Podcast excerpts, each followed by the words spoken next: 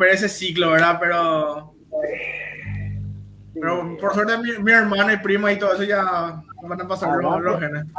aguanten los sobrinos, ¿verdad? Estamos en vivo. Por lo menos, ¿eh? Este Muy buenas noches. hacer caer. De mañana juega sucio, dijo. No, es que Jorge Mesa se va a mojar, viejo. Hola, muy buenas noches a todos los que nos están escuchando. Empezamos un episodio más del podcast Cómicamente como todos los viernes. ¿Qué tal, señores? ¿Cómo están? Un gusto una vez más estar con ustedes. Muy buenas noches, ¿cómo están todos? Gracias por prenderse otra vez. Estamos con todo hoy. Volvió el calor. Buenas noches a todos los que nos escuchan. Buenas noches a todos, espero que estén cómodos porque vamos a hacer un viaje por una de las misiones más apasionantes de la historia de la exploración espacial, que es la historia de Interestelar. No, mentira, estoy hablando de las boyas, ¿verdad? Pero bueno, es para, para aclarar, ¿verdad? Cuando entre Waldemar, vamos a tocar el tema de Interstellar y el poder del amor. Bueno, hoy Fede no, no se va a unir, avisó porque tiene un examen. Eh, nos pareció un tema muy interesante.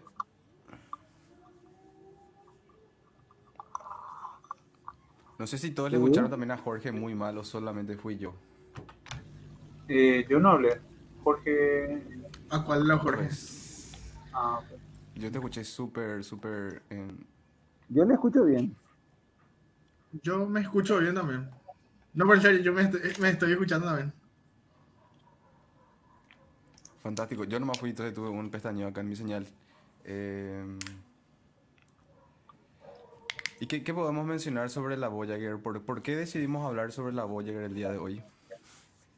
Y bueno, porque... El 20 de agosto, el 20 de agosto, es verdad, eh, Pedro me va a corregir, eh, se cumplió un aniversario más del lanzamiento de la Voyager 2. El, el, la 1 se lanzó el 5 de septiembre, ¿puede ser?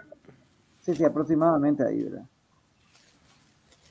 Y bueno, ahí creo que se está uniendo Waldemar con nosotros, el, ya para poder comenzar. Eh, como este es un tema fascinante, o sea, no hace falta que le diga que cuando yo era niño, hace ya bastante tiempo, eh, bueno, a todo aficionado a la exploración espacial, esta es una de las misiones que más cerca está dentro de su, de su corazón, vamos a llamarle de esa manera, ¿verdad?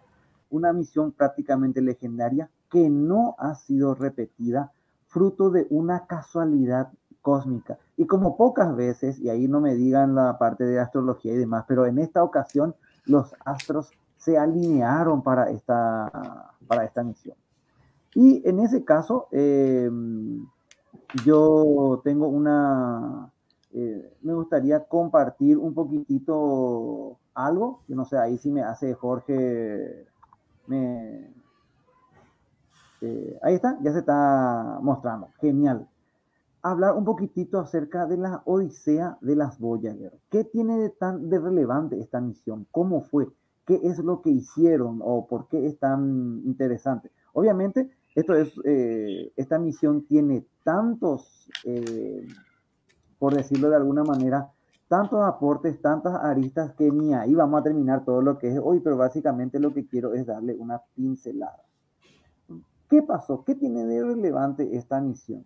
Pues básicamente lo que podemos decir de la Voyager es que es una misión enviada al sistema solar exterior en una época en que la tecnología no estaba lo suficientemente madura para aprovechar una, un evento en particular. ¿Qué fue lo que ocurrió? ¿Por qué dije que hubo una alineación cósmica? Viajar al sistema solar exterior es difícil. Necesitamos cohetes potentes, con una gran capacidad de carga y son misiones que, necesita, que no pueden utilizar energía solar, necesitan energía nuclear. En esencia estamos hablando de misiones caras, complejas, que era, eh, por lo tanto, hasta incluso hasta el día de hoy, es bastante complicado explorar el sistema solar exterior. Son las misiones más caras y complicadas. Pues bien, ¿qué pasó? A mediados de los años 60, en la NASA se dieron cuenta que durante los años 70 y 80 se produciría una alineación planetaria entre los gigantes gaseosos.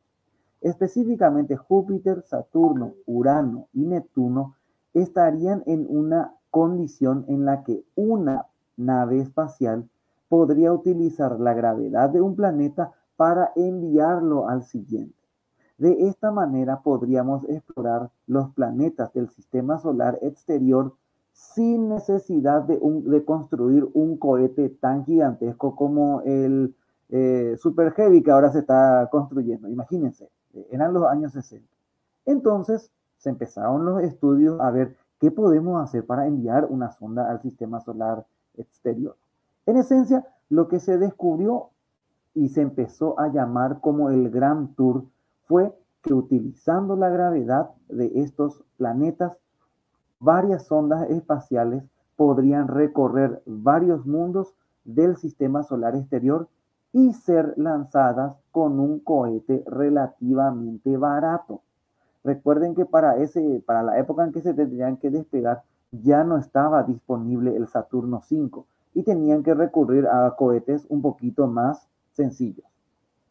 La NASA se puso como loca aquí, porque esta alineación planetaria, si no aprovechaba la agencia entre los años 70 y 80, tendríamos que esperar hasta principios del siglo 23 para poder volver, para que se vuelva a repetir. Es decir, era una oportunidad de oro que justo ocurrió pocos años después de iniciada la era espacial. Se imaginen que el vuelo de Gagarin hubiera ocurrido una década después. Nos hubiésemos perdido de esta alineación. Entonces, en esencia, hubo muchos proyectos, muchas misiones para enviar una nave que recorra varios planetas, inclusive por aquel entonces Plutón estaba dentro del paquete, por decirlo de alguna manera. Plutón todavía era considerado planeta. Una cosa realmente eh, bastante osada para la época. Hoy es, incluso el día de hoy, una misión como esta es un poquitito complicada. Recuerden que estamos hablando de una misión que duraría entre 12 a 15 años. Nunca se había intentado una misión tan larga en aquel entonces. Eh, la mayoría de las ondas eran a la Luna, Marte, Venus, Mercurio. Eh, eh, en viajes tan largos no, no, no era, no se había intentado todavía. Al principio todo empezó bien. Esto, este programa, lo que tenemos que tener en cuenta es que el programa Grand Tour, que después se transformaría en posteriormente en la Voyager, empezó en, pleno, en plena euforia del programa Apolo. Es decir, la NASA tenía plata, eh, todos pensaban de que cualquier cosa que los humanos nos, eh, si poníamos empeño íbamos a conseguir. O sea, e, era una cosa genial, algo que recién ahora, mirando las fotos que seguramente todo el mundo habrá visto del sistema Starship completo por primera vez, podemos, parece empezar a volver a sentir cómo fue en aquella época. Y la NASA pensó a lo grande. Pensó en enviar cuatro naves muy avanzadas, repletas de instrumentos para estudiar todos los planetas del sistema solar exterior. Esto fue conocido como, creo que se me fue aquí, como las sondas TOPS, que básicamente, si mal no recuerdo, básicamente lo que significa nave termoeléctrica para el sistema solar exterior, que se llegaron ya a construir prototipos. Estas misiones deberían realizar esto, visitar Júpiter, Saturno, Urano y Neptuno y cada uno de estos planetas hubieran sido estudiados por dos naves espaciales. Sí, Plutón podría haber sido eh, explorado en los años 80 y no en el 2015 por la sonda New Horizon. Pero bueno, Obviamente, si esto no ocurrió, ya sabrán eh, por qué esto, ¿verdad? Estas sondas eran sumamente ambiciosas, usaban energía nuclear, estaban cargadas con instrumentos para de una vez obtener la mayor cantidad de información. Recuerden, esta alineación no se produciría hasta más, hasta cerca de 220, 230 años en el futuro. Entonces la NASA quería aprovechar con todo. Inclusive en esa época tan temprana, estas sondas ya tenían cápsulas que soltarían y que entrarían en la atmósfera de Júpiter y Saturno, algo que se consiguió décadas después. Es decir, la NASA estaba con todo esto. Pero el hecho de que hoy no estemos hablando de los fabulosos viajes de las sondas TOPS ya nos dice que algo salió mal en pleno momento, todo este sueño fabuloso terminó cuando Neil Armstrong aterrizó en la Luna. Eh, ¿Pero por, qué, Pedro? ¿Qué pasó? ¿Problemas económicos? ¿Qué por qué? Problemas económicos. El presidente Nixon, que estaba eh, orientando los recursos de la nación hacia otro problema, Vietnam, simplemente le pasó tijera a, la NASA y la NASA vio cómo su presupuesto bajó a mínimos tremendos. Al final la NASA no pudo cumplir casi ninguno de estos grandes proyectos. Regresar a la Luna, eh, la base lunar, la estación espacial para 50 personas, eh, grandes sondas a los... Se dan cuenta de que no vivimos en el futuro porque en los 70 se le cortó el presupuesto a la NASA. Todos estos proyectos, de Starship y demás hubieran visto la luz hace décadas. Pero bueno, es lo que pasó. Entonces, ¿qué pasó? La NASA dijo, bueno, está bien, pero podemos regresar a la Luna en los 80. Podemos, eh, o tal vez en los 90, podemos enviar eh, misiones a Marte en otro momento, pero esta alineación no nos va a esperar. Así que la NASA dijo, no, esto no podemos dejar así. Curiosamente, eh, se me fue el tema, podría tal vez haber salido adelante esta misión. Pero el problema es que en paralelo había otra gran misión y hablo del programa Voyager. Y no, no es el de estas sondas, porque algo que poca gente conoce es que antes de las Voyager existió un programa Voyager para enviar misiones a Marte. Solamente que esta misión, que era súper ambiciosa, estábamos hablando de un laboratorio de última generación que tendría que haber sido enviado por el Saturno 5, tampoco pudo salir adelante por culpa del recorte presupuestario. ¿Qué, qué, pasó? Pues que se hizo una versión más pequeña que al final se terminó convirtiendo en el programa Viking. Sí, originalmente el programa Viking se llamaba Voyager. Y bueno, digamos que al cambiar el nombre, el nombre Voyager quedó disponible, ¿verdad? Una cosa, algo curiosa, digamos que estas misiones compartieron nombres. Bien, entonces, ¿qué pasó? La NASA dijo, bueno, el programa Viking va a salir adelante porque hizo una reducción, adelgazaron las sondas. Entonces, Vamos a hacer qué, qué podemos hacer. Y surgió la misión Mariner Júpiter-Saturno, que como su nombre lo dice, son dos pequeñas sondas, bajaron de cuatro naves a tan solo dos, que eran una versión en miniatura, que con obviamente sus capacidades disminuidas. Aún así, la Voyager o la misión Júpiter-Saturno fueron las ondas más avanzadas de su época. Tenían algunas características. Júpiter-Saturno todavía tenía la sonda para, eh, para, la atmósfera de Júpiter, que al final fue eh, cancelada. Otras, otra, algunos instrumentos fueron retirados y paulatinamente la misión Júpiter-Saturno se planeó con la posibilidad de que si el presupuesto lo permitía, tal vez llegar a Urano. Hay algo que nosotros, que mucha gente a lo mejor no, no es consciente. Cuando estas sondas fueron lanzadas, no había dinero para explorar Urano y Neptuno. Tenían que rogar de que los, los siguientes presidentes de alguna manera den el dinero. Hasta que ya a mediados de los años 70 se refinó el, el programa Voyager. Este es el emblema de la misión, que como pueden ver solamente incluye a Júpiter y a Saturno. Nada más. No, había dinero. Fue, iba a ser una catástrofe, pero afortunadamente, como vamos a ver enseguida, vamos a ver cómo cambió esto. ¿De qué año estás hablando, Pedro?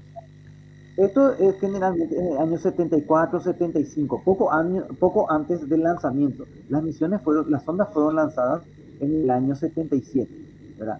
Sencillamente no había dinero. Eh, querían aprovechar la ventana para, eh, si mal no recuerdo, las misiones tendrían que despegar a más tardar en 1979 para aprovechar de alguna manera este, esta alineación. Pero bueno, quedó esta. Las Voyager que van a explorar Júpiter y Saturno.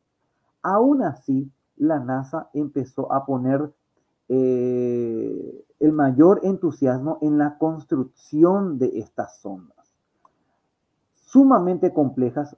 En esencia, ¿qué es la Voyager? La Voyager es básicamente una antena de alta ganancia que vemos aquí de color blanco al que se le han añadido los instrumentos, la computadora, lo que sería la aviónica, todo el control y una fuente de energía nuclear.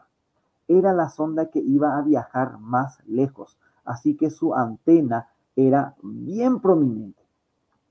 Eh, digamos que de las sondas top, eh, la antena es lo que menos se redujo de tamaño, porque era lo más importante, ¿verdad? Ya que estas sondas tenían que ir como nunca antes, hasta donde nadie había ido antes. Bien,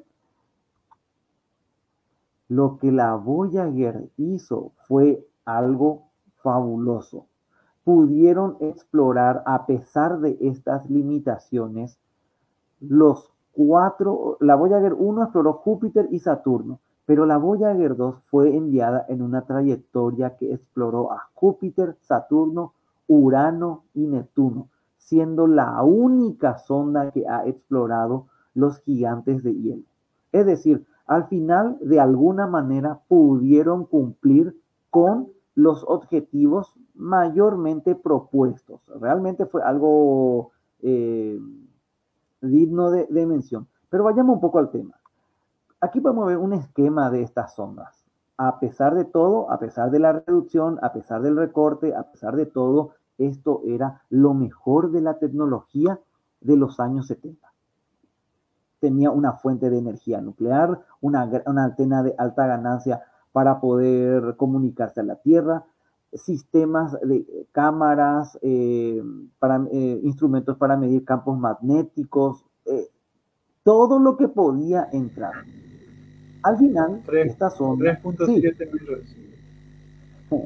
Al final, por así decirlo, esta, eh, eh, las Voyager llegaron a tener una masa de casi 900, 900 kilogramos. Yo sé que si comparamos con la sonda Cassini de hoy, nos puede parecer un tanto pequeño, pero para la época era una sonda relativamente grande. Lo mejor que podíamos hacer. Y empezó desde luego la construcción. Aquí vemos el trabajo de la producción de la antena de alta ganancia, con lo mejor ya que se tenía en la época. Todas las pruebas que se hizo con el instrumento, eh, más o menos aquí podemos ver el tamaño de, de la sonda en sí, ¿verdad? Como había mencionado, nunca antes se había mandado una sonda que debía seguir funcionando tan lejos del Sol. Así que fue todo un desafío para la tecnología de los años 70. ¿Cómo iba a comportar? ¿Qué tipo de materiales tenía que usar? Eh, fue, una locura, una locura, ¿verdad? Que a pesar, de, a, una, a pesar de los recortes, hizo que la misión sea bastante costosa. Hoy, si vamos a comparar las misiones de las Voyager entrarían en una categoría flagship, que significa alrededor entre 3.000 a 5.000 millones de dólares de la época. O sea, a pesar de todo, las Voyager tampoco es que fueron demasiado baratas, pero hubieran sido más potentes si continuaba el plan original, ¿verdad? Bien, ya la sonda estaba eh, hecha de alguna manera y empezó algo un poco triste. Para 1976 quedó patente que la Voyager era una de las últimas sondas que la NASA enviaría al espacio. ¿Qué quiere decir? La agencia estaba metida en el desarrollo del transbordador espacial y todas, todos los programas para enviar sondas a Marte, eh, una sonda a Júpiter que después se convertiría en el programa Galileo, el telescopio espacial que después se llamaría Hubble, todas estaban empezando a ser retrasadas. ¿Qué quiere decir? La Voyager era el canto del cisne de la primera época dorada de la exploración del sistema solar. Tuvimos que esperar hasta la segunda mitad de los años 90 para que el sistema de exploración robótica empiece a alcanzar el nivel de aquellos años. O sea, entre los años 80 y un poco de los 90 hubo una, merma bastante pronunciada en las ondas espaciales. Aún así, la Voyager se puso todo de esto y entramos un poco en algo que seguramente después vamos a poder hablar con más énfasis. Era una de las misiones que tenía que abandonar el sistema solar. Ahí ah, surgió una propuesta de varios exponentes de la comunidad científica. Uno de ellos es nuestro conocido Carl Sagan, de enviar un elaborado y la verdad bastante complicado mensaje a las estrellas. Como la Voyager no regresaría, sino que vagaría por toda la eternidad en la Vía Láctea. En aquel entonces la idea de contacto extraterrestre o de alguna otra manera era, estaba mm, un poquito más arraigado, o sea, en nuestra sociedad de lo que está ahora, ¿verdad? Bueno, ahora hay otras cosas, pero no me voy a meter en eso de momento, ¿verdad?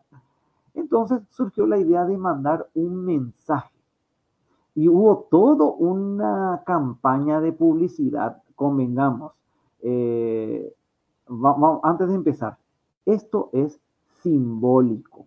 La verdad, nadie espera de que nuestro primer contacto con otra especie inteligente sea de esta forma. La Voyager es un grano de arena perdido en el océano interestelar. La posibilidad de que una especie detecte a la Voyager y que no se haya dado cuenta de que a un día luz hay un sistema planetario con un planeta habitable es, no sé, absurda. O sea, eh, hay gente que se preocupa, ¿por qué estamos mandando mensajes? Estamos diciendo que estamos aquí. Bueno, esto fue más marketing que otra cosa. No por eso no deja de ser espectacular. Al principio la gente decía, ¿de qué vamos a hacer este, este material? Bueno, primeramente era la tecnología de la época. Estamos hablando de un disco, como los de vinilo, solamente que este estaba bañado en oro. Algo simpático es, yo no sé, a veces suelo hablar de estos temas con mis alumnos y muchos no saben lo que eran los discos de vinilo. ¿Qué es esto, profe? Que una aguja tiene que recorrer.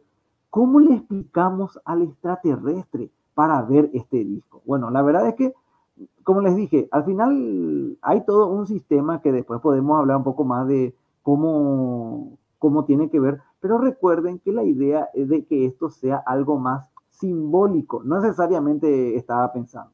Este disco que contiene imágenes, sonidos, saludos de los gobernantes de aquella época, realmente es algo fascinante porque es casi como una cápsula del tiempo, ¿verdad? Ya pasó mucho de todo esto estaba resguardado en un estuche con estas con esta configuración, con estas indicaciones.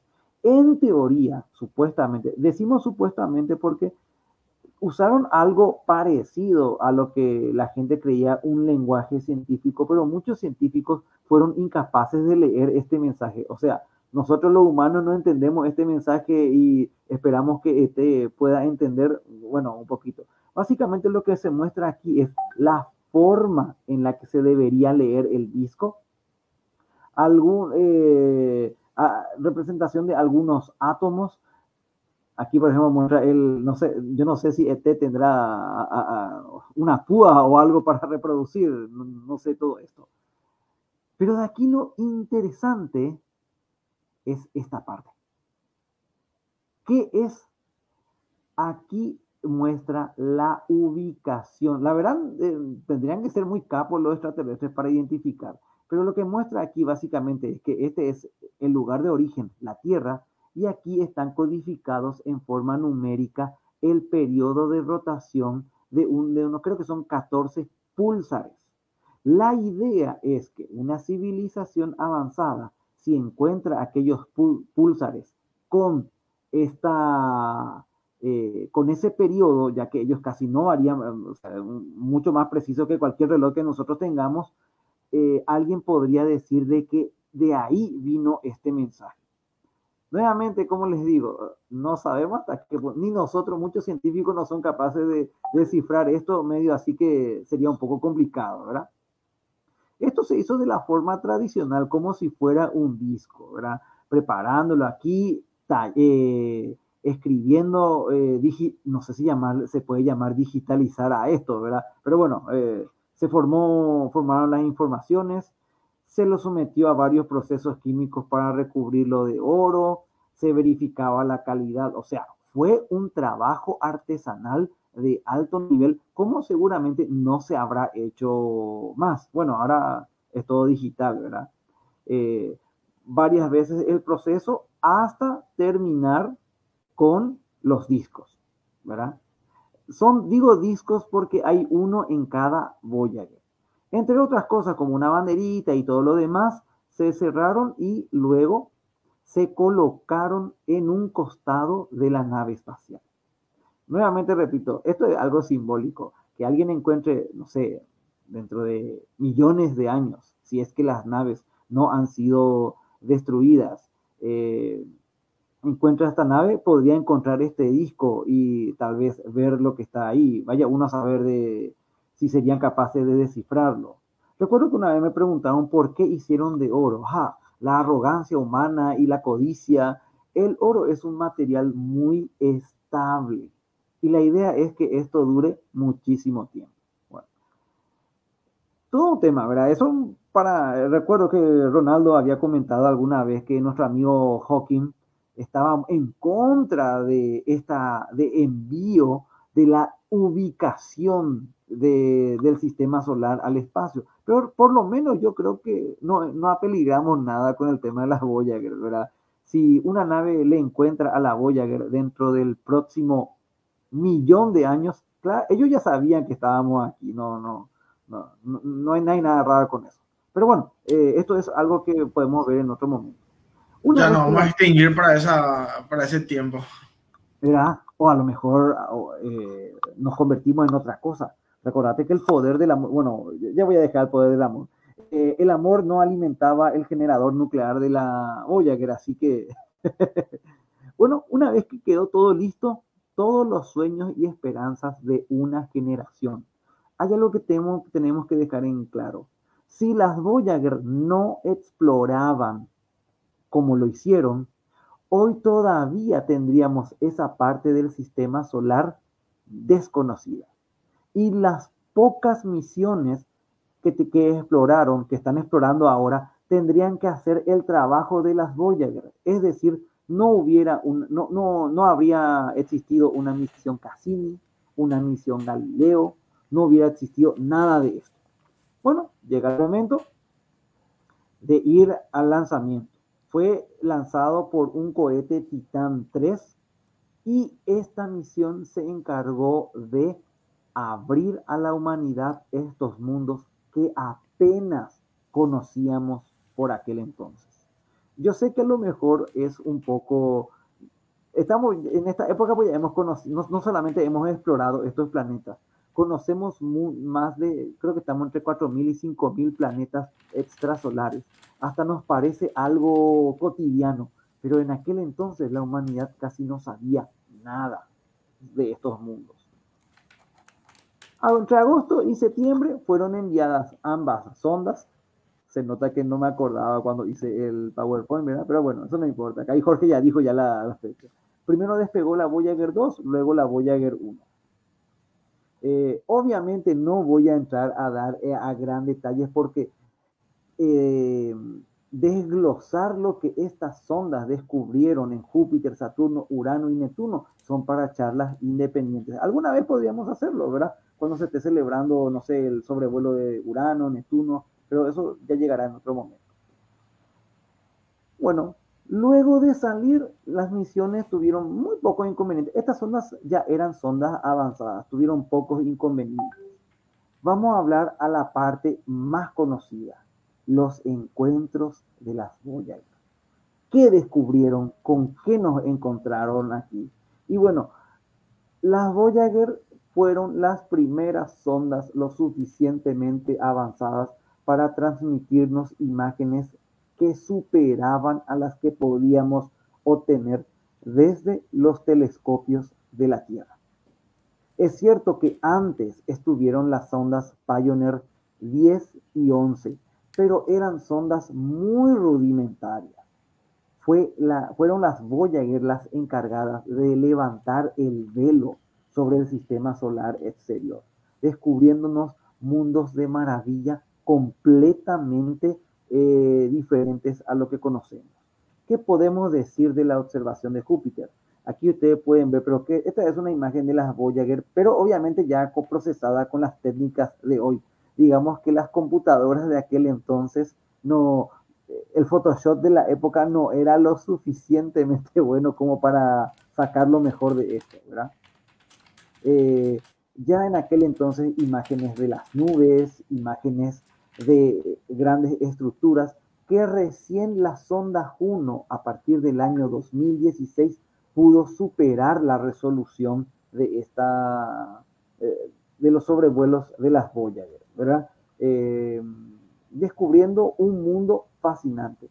La misión Galileo que exploró Júpiter en la segunda mitad de los años 90 e incluso la Europa Clipper, la misión JUICE de la Agencia Espacial Europea, que en los próximos años deben ir a Júpiter, no podrían hacer, hasta ahora utilizan muchísimo los datos de estas venerables sondas una de las mejores imágenes de la gran mancha roja, cuando todavía era grande, ahora ha bajado mucho, eh, se, se, han cogido, ¿verdad? Es decir, nos descubrieron un mundo de maravillas. ¿Y qué podemos decir cuando exploraron sus lunas? Antes de las Voyager, Europa era una luna más de Júpiter. Esa fascinante luna que está posiblemente por, eh, que, tendría océanos subterráneos con un gran potencial astrobiológico. Era un punto blanco más. Fueron las Voyager las que pusieron a Europa en el mapa, las que mostraron, este es un mundo que hay que regresar, hay que explorar. Eh, bueno, ahí se me, descubrieron los volcanes de la luna, Io, de todo un poco, hicieron un poco de todo. Como les dije, esto ya es más bien un popurrí nomás, no, no voy a estar.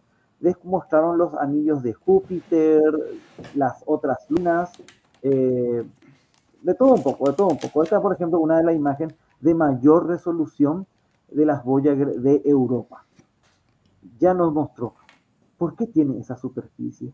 ¿Será que hay un océano? Todo ahí empezó. O sea, la exploración de Júpiter marcó las pautas a seguir, incluso hasta ahora. Eh, se eh, descubrimos bastante.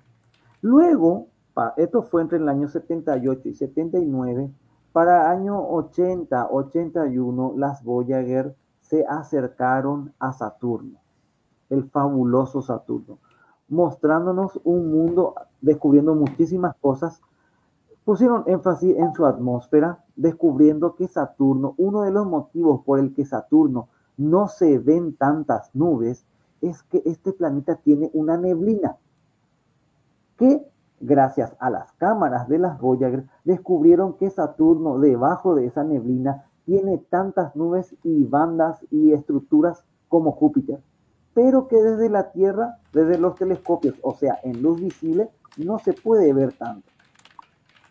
De todo un poco, ah, tenía tormentas, o sea, Saturno tiene todo, pero está cubierto por unas nubes.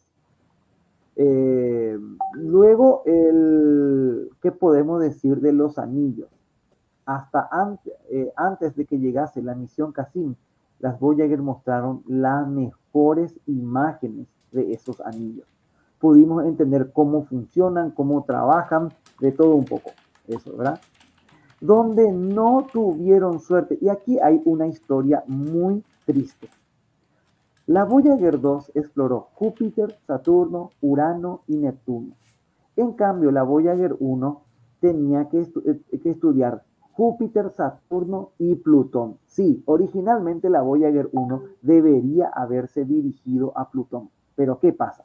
Cuando se acercaba a Saturno, si se dirigía hacia Plutón, iba a pasar muy lejos de la luna Titán, la única luna con una atmósfera densa en el sistema solar. Y entonces los científicos dijeron, eh, la Voyager 2 no iba a pasar cerca de Titán porque la Voyager 2 tenía que continuar hacia Urano y Neptuno. Y aquí hay una cuestión. La única oportunidad en una generación de explorar Titán es sacrificando a Plutón. Y hicieron la votación y ustedes saben perfectamente que Plutón perdió por goleada. Es decir, el, lo que descubrió eh, la Voyager 1 al pasar a, cerca de Titán fue un mundo invisible. ¿Por qué? Porque la sonda fue incapaz, sus cámaras fueron incapaces de ver a través de estas nubes. Aunque detectó gran cantidad de compuestos orgánicos, eh, o sea, toda la misión Cassini, que seguramente es conocida por muchos de nosotros, se basó en este sobrevuelo, sobrevuelo que costó el viaje a Plutón. Pero bueno, eh, afortunadamente en el 2015 subsanamos esta pérdida eh, eh, con la New Horizon. incluso pasó cerca de Titán y sus mejores fotografías ya mostraron el cielo azul. La nave estaba viajando muy rápido y ya la imagen no tiene la calidad que tuvieron las naves después, pero fue algo realmente fabuloso. Descubriendo otro tipo de, explorando otras lunas de todo tipo. Acá vemos una imagen de Rea. Aquí vemos una imagen de la luna Encélado, famosa por tener océanos subterráneos y em, los famosos géiseres, eh, criovolcanes que están enviando agua al exterior de la luna, que fueron descubiertos por la sonda Cassini en el año 2005. O eso es lo que creíamos. Análisis de los últimos años de las naves, de las fotos enviadas por las naves Voyager encuentran esto.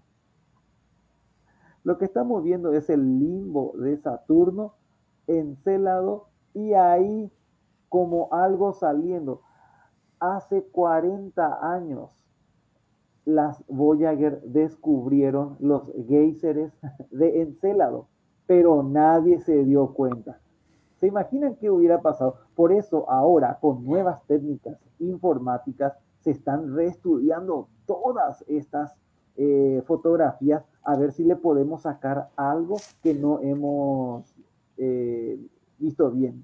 Es decir, estuvo todo el tiempo en frente de nosotros y no nos habíamos dado cuenta. Pero bueno, eh, para que vean un poco la, calidad del material del trabajo humano, a pesar de ser sondas primitivas con los estándares, si los comparamos con los estándares actuales, fueron capaces de, de, de hacer esto. Algo genial.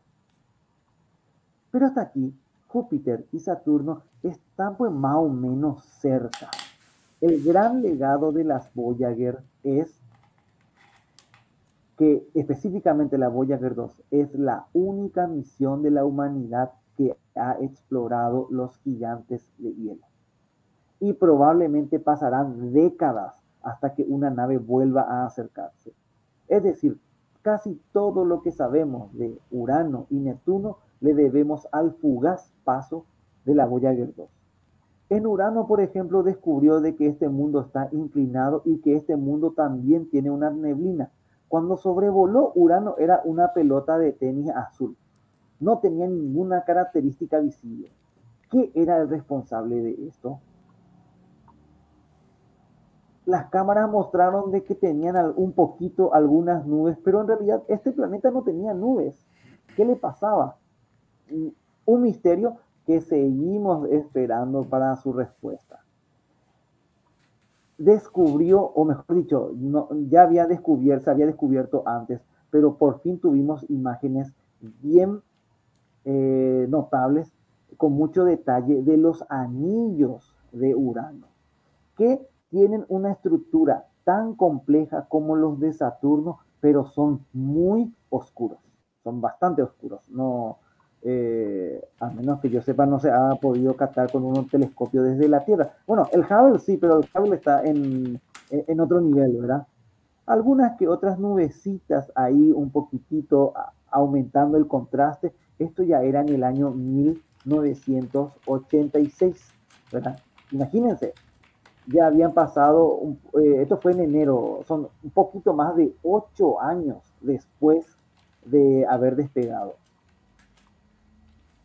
Y aquí está una de las mayores tragedias de la exploración eh, espacial. El sistema de lunas de Urano. El peor sistema de, de lunas conocido. Estas lunas, sabemos que Júpiter tiene cuatro grandes lunas, Urano, Saturno tiene entre seis, siete, ocho hay cinco grandes lunas en Urano. Y bueno, también está, ¿verdad? Pero nosotros casi no tenemos nada. Esto es lo mejor que tenemos. No conocemos. Algunos piensan que podrían haber criovolcanes, podría haber océanos subterráneos, eh, de todo un poco. La superficie de Ariel se parece en ciertas zonas a la de Encélado. No sabemos nada. No por nada la exploración de Urano o Neptuno es una prioridad para la comunidad científica internacional. Y esto es lo mejor que tenemos, nada más. Ya de esto no tenemos prácticamente más nada. Y lo que a mí siempre me ha llamado la atención entre todas estas misiones, acá tenemos la luna Oberón, es la luna Umbriel. Se preguntarán, Pedro, ¿no conseguiste con una imagen con mayor resolución? Esta es la mejor resolución que hay. Es decir, apenas conocemos. Pero lo más loco es esta cosa que tenemos aquí. No hemos visto algo parecido en el sistema solar. No sabemos qué es. Aparentemente es un cráter, pero está cubierto de nieve todo en su interior. ¿Por qué no hemos visto algo parecido en otras lunas o incluso en esto? El mejor, la, idea que tenemos es que sería algo como esto. Se le conoce a, esta, a este accidente como Bunda. Y la verdad es que no tenemos idea de, lo, de, qué es. Por ahí hasta alguien dice que es una base extraterrestre, pero obviamente ya saben que eso ya es pensar un poquitito demasiado. Dejando fugazmente a Urano, luego se encontró con Neptuno ya en el año 89, 12 años de viaje, lo que descubrió de Neptuno es que este es un mundo terriblemente violento, con gran cantidad de tormentas. Encontramos un análogo a la Gran Mancha Roja, conocido como Gran Mancha Oscura, que ha desaparecido y una mancha parecida ha vuelto a aparecer, con una de las lunas con potencial astrobiológico muy parecida a Europa y Encélado. Estoy hablando de la luna Tritón de Neptuno. Tritón es una eh, es un poco menor que nuestra luna, o sea, tendría un poquito más pequeña que la luna Europa. Y hemos encontrado géiseres, aquí se ven estas manchitas que ven aquí, que salen del interior. ¿Tiene energía esta luna? Podría tener unos océanos. Fíjense la casi ausencia de cráteres. En otras palabras, podríamos estar ante una Europa 2, eh, pero está tremendamente lejos. Una nave que tenga que entrar en órbita de Neptuno usando combustibles químicos tardaría 25 años en llegar.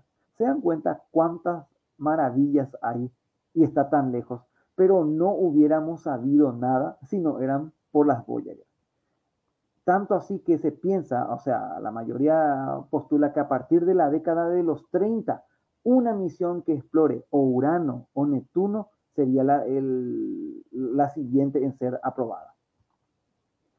A pesar de que está más lejos, el sistema de lunas de Neptuno es más pequeño. Casi todo ocupa a Tritón y la Voyager 2 pasó muy cerca de este mundo. Y básicamente ahí terminó la historia de la exploración de las Voyager. En 1900, no recuerdo si era 90 o 91, ya cuando estaban alejándose del sistema solar, o sea, de la zona de los planetas, la Voyager se viró y apuntó sus cámaras hacia la Tierra, o mejor dicho, hacia el Sol, tratando de encontrar de fotografiar desde esa enorme distancia a los planetas del sistema solar, los que eran visibles. Eh, usted tiene, Marte estaba mal ubicado eh, y creo que, bueno, Plutón, bueno, pero Plutón ya no era planeta, qué malo, ¿verdad? Eh, estaba difícil para poder ser observado. Esta fotografía que realmente no es tan estética. Lo que tiene el valor, la importancia es por lo que significa el retrato familiar del sistema solar.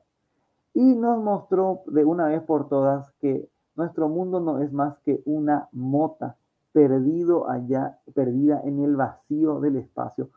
Todos nuestros héroes, conquistadores, emperadores, eh, gobernantes, todo lo que hemos hecho, todo está en ese puntito perdido ahí en la inmensidad del universo.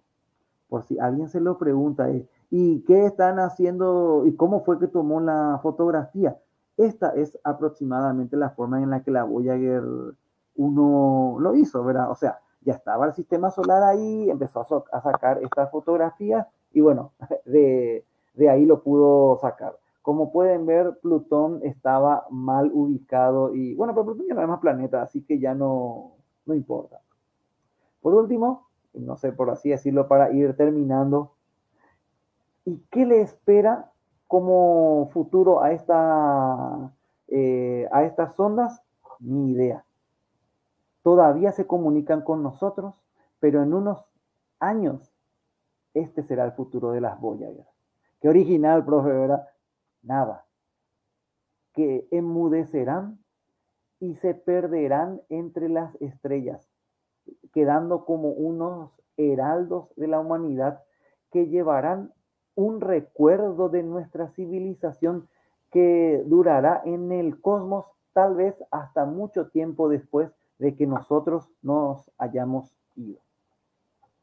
Y bueno, y básicamente eso era mi presentación del de, de lo que básicamente fue las misiones eh, del, de las Voyager, eh, por así decirlo, ¿verdad? Perdónenme si me, se me fue un poco la mano, pero como siempre, ahora me callo.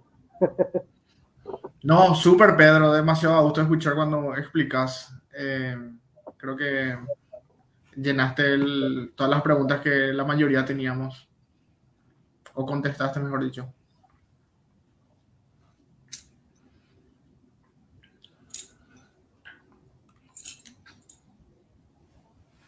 Y creo que hasta el 2025 o 2030 más o menos vamos a seguir recibiendo señales de, de las Voyager, si no me equivoco, ¿verdad?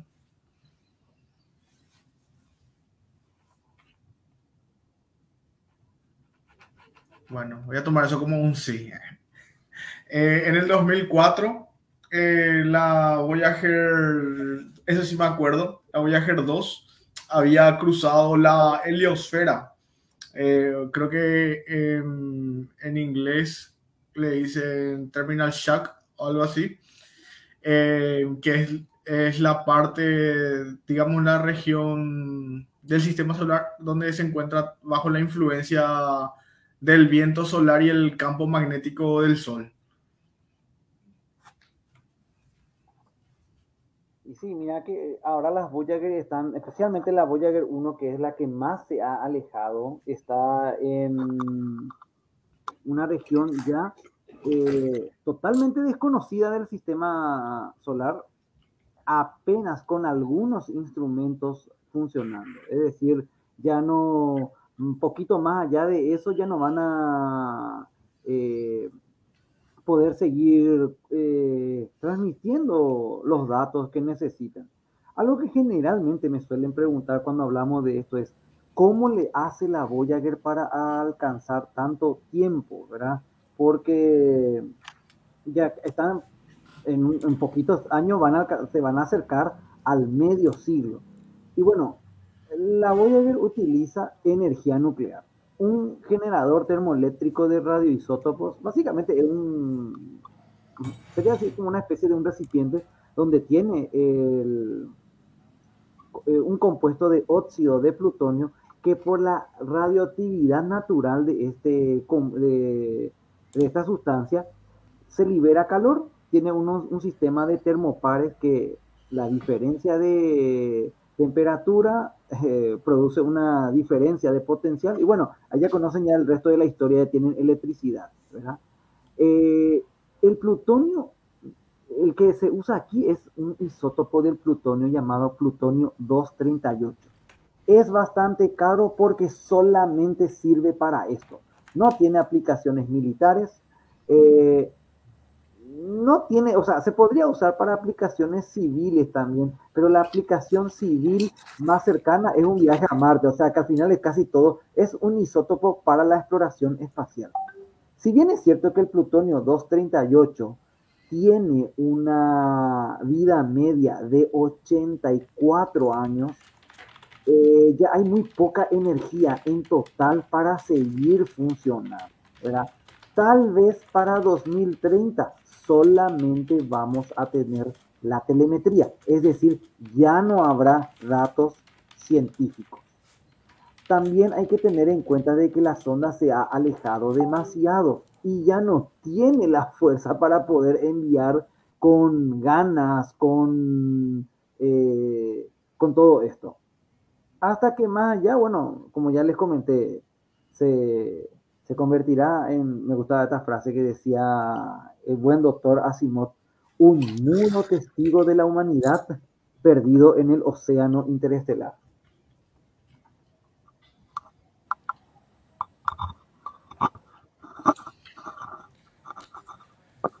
Qué excelente, qué excelente tema. Eh, ¿Qué tal? Bienvenido, Waldemar, ¿cómo estás?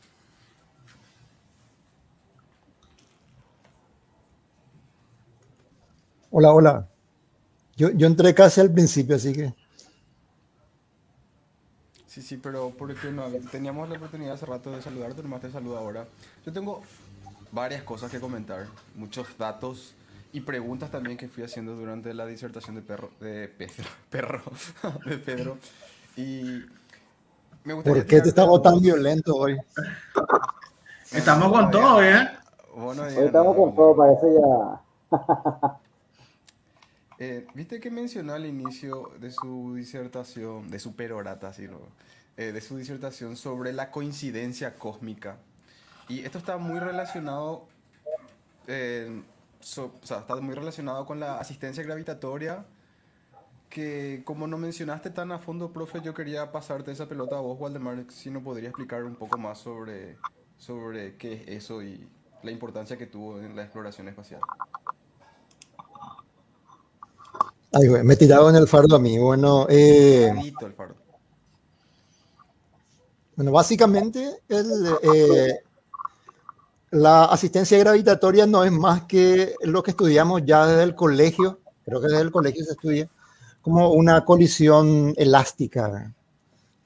Eh, de hecho, si enviáramos, por ejemplo, eh, o, para simplificar, digamos, y esto es algo que justamente hacemos cuando enseñamos, eh, cuando empezamos a enseñar, digamos, el, el caso más simple de asistencia gravitatoria es cuando vos eh, envías la sonda directamente en el sentido opuesto a la, al planeta, ¿verdad? Y en ese caso el planeta, al, perdón, en ese caso el planeta al girar alrededor de la sonda, eh, vuelve sobre su camino y vuelve con una, con una rapidez que es igual a la del planeta, más dos veces la, la rapidez que tenía originalmente la sonda cuando, cuando llevaba. Eso, eso para, para el caso de, de la componente que, que, va directamente en la misma dirección que el, que el planeta. En, el otro sentido, ya sabemos que, igual que en el lanzamiento parabólico, el, el, no va a cambiar, digamos, de rapidez la sonda en, en uno, en, una de sus componentes, solamente en la, en la dirección del planeta. Y básicamente es lo mismo que, que, que cuando eh, están jugando eh, tenis, por ejemplo, por ejemplo, alguien y vos le, vos le tirás la pelota, eh, la pelota ya lleva una velocidad eh, V1, eh, digamos, ahora, y, cu y cuando el, tu contendiente vuelve a pegar, el, él le agrega una, pro, una propia rapidez a su raqueta, ¿verdad? Llamarle en todo caso ahí eh, v, 2 a la, a, la, a la de la raqueta y la pelota rebota con una rapidez que es igual a la que tenía, ¿verdad? En el, en, en el sentido contrario, por, por, eh, por igual a la, a la, la, ¿cómo se llama? Al, al rebote, podemos decirlo, ¿verdad? Y, y, y después tener ahí la, la componente misma del, del planeta en sí que, que le está dando y le quita un poquitito de momento al, al planeta. O sea, el, el, planeta pierde en ese caso un poco de energía. Entonces, mencionaste que era la velocidad del planeta más dos veces la velocidad que traía la sonda. Más dos veces la original de la sonda, sí. Esa es la, esa es la velocidad con la que sale finalmente. ¿Y cuántas asistencias gravitatorias hizo la Voyager, Pedro? ¿Cuatro? varias. Porque a la Tierra le hizo. Claro, cierto, tienes razón. Hace varias veces sobre el mismo objeto. El, bueno, las. Básicamente depende. La Voyager 1, si vamos a considerar, eh, solamente hizo asistencia en Júpiter y Saturno. Pero estrictamente hablando, al pasar por el sistema de lunas también se produce un poquitito una asistencia gravitatoria. Titán le dio un pequeño pequeño empuje cuando la Voyager 1 sobrevoló para ir hacia su viaje, lo que permitió que acelere y sea la zona que con mayor velocidad se aleja. La Voyager 2 sobrevoló Júpiter, Saturno, Urano y Neptuno. Recuerdo que una, alguna vez había leído de, y no podían hacer ya que la Voyager 2 pasó por Neptuno irse a Plutón. Tendría que acercarse demasiado a eh, a Neptuno. Y por demasiado estoy hablando de dentro de la atmósfera, es más, dentro de la corteza de Neptuno. Así que no, no era posible ese viaje.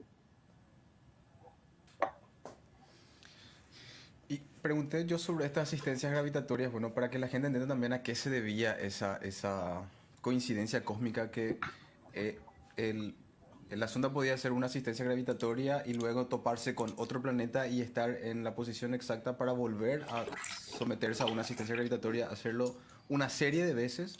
Entonces no, necesitas, llevar combustible ni nada y vas a poder recorrer una, gran área de nuestro sistema solar. Y así la sonda Voyager se convirtió en su época en el objeto más rápido creado por el hombre. Llegó a, 20, llegó a una velocidad de 61.000 155 kilómetros por hora, que solamente fue superada hace pocos años por la Parker Solar Probe, que es eh, la sonda que va a investigar, o sea, que está investigando el Sol, que, que llegó a superar esa cifra por seis veces. Eh, En realidad depende, ahí el profe Waldemar va a poder decir lo que cuando hablamos de velocidad, pues todo depende del marco de referencia. Porque si estrictamente hablando, la Voyager 1 sigue siendo el objeto más rápido construido por nosotros. Te explico por qué.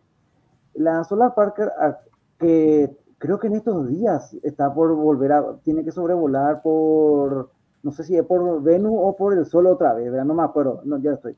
Y su velocidad ahora mismo está cayendo hacia el Sol y está acelerando a un po ya, ya, se puede medir su velocidad en un pequeñísimo porcentaje de la velocidad de la luz. Pero en el mismo momento en que pasa por el punto más cercano, la velocidad de estas sondas que están en órbita solar empieza a, a disminuir. O sea, la Solar Parker, la sonda El, las sondas Helios de los años 70, que alcanzaron velocidades altísimas, la sonda Juno al sobrevolar Júpiter tienen una velocidad altísima, pero realmente están en una órbita atrapada. Un segundo dura esa gran velocidad. Si nosotros queremos hablar de escapar del sistema solar, necesitamos una velocidad, pero de salida, lo que se conoce como velocidad de exceso hiperbólica. En ese sentido, la Voyager 1 sigue siendo el objeto más rápido porque se está alejando a 17 kilómetros por segundo del sistema solar. Y esa velocidad, eh, bueno, está disminuyendo lentamente por el frenado de las partículas, no quiero decir frenado atmosférico, pero algo así también lentamente está frenando a las ondas, eh, muy lentamente, pero en esencia es esto. Se habla mucho de la gran velocidad de la Solar Parker, pero eso no quiere decir que los humanos estamos en condiciones de enviar una sonda a esa tremenda velocidad. La mayor velocidad con la que escapamos del sistema solar sigue siendo la Voyager. O sea, lo que yo recuerdo bien que aprendí en el colegio, en el Saturio, de mi profesor de física, es la velocidad puede ser algo engañoso. Depende del marco de referencia. Una cosa eh, bastante curiosa. Voy a expandir un poco sobre eso justamente, ya que ya que hablan del tema de los marcos de referencia. Eh, supongo que eh, recién dije, recordarán que dije que, que sale con una velocidad que es igual a la del planeta más dos veces la, del, la, la de la sonda. Y eh, esa velocidad es con respecto al Sol. Eh, ahí te, tenemos, tenemos que atender que aquí hay dos sistemas. ¿verdad?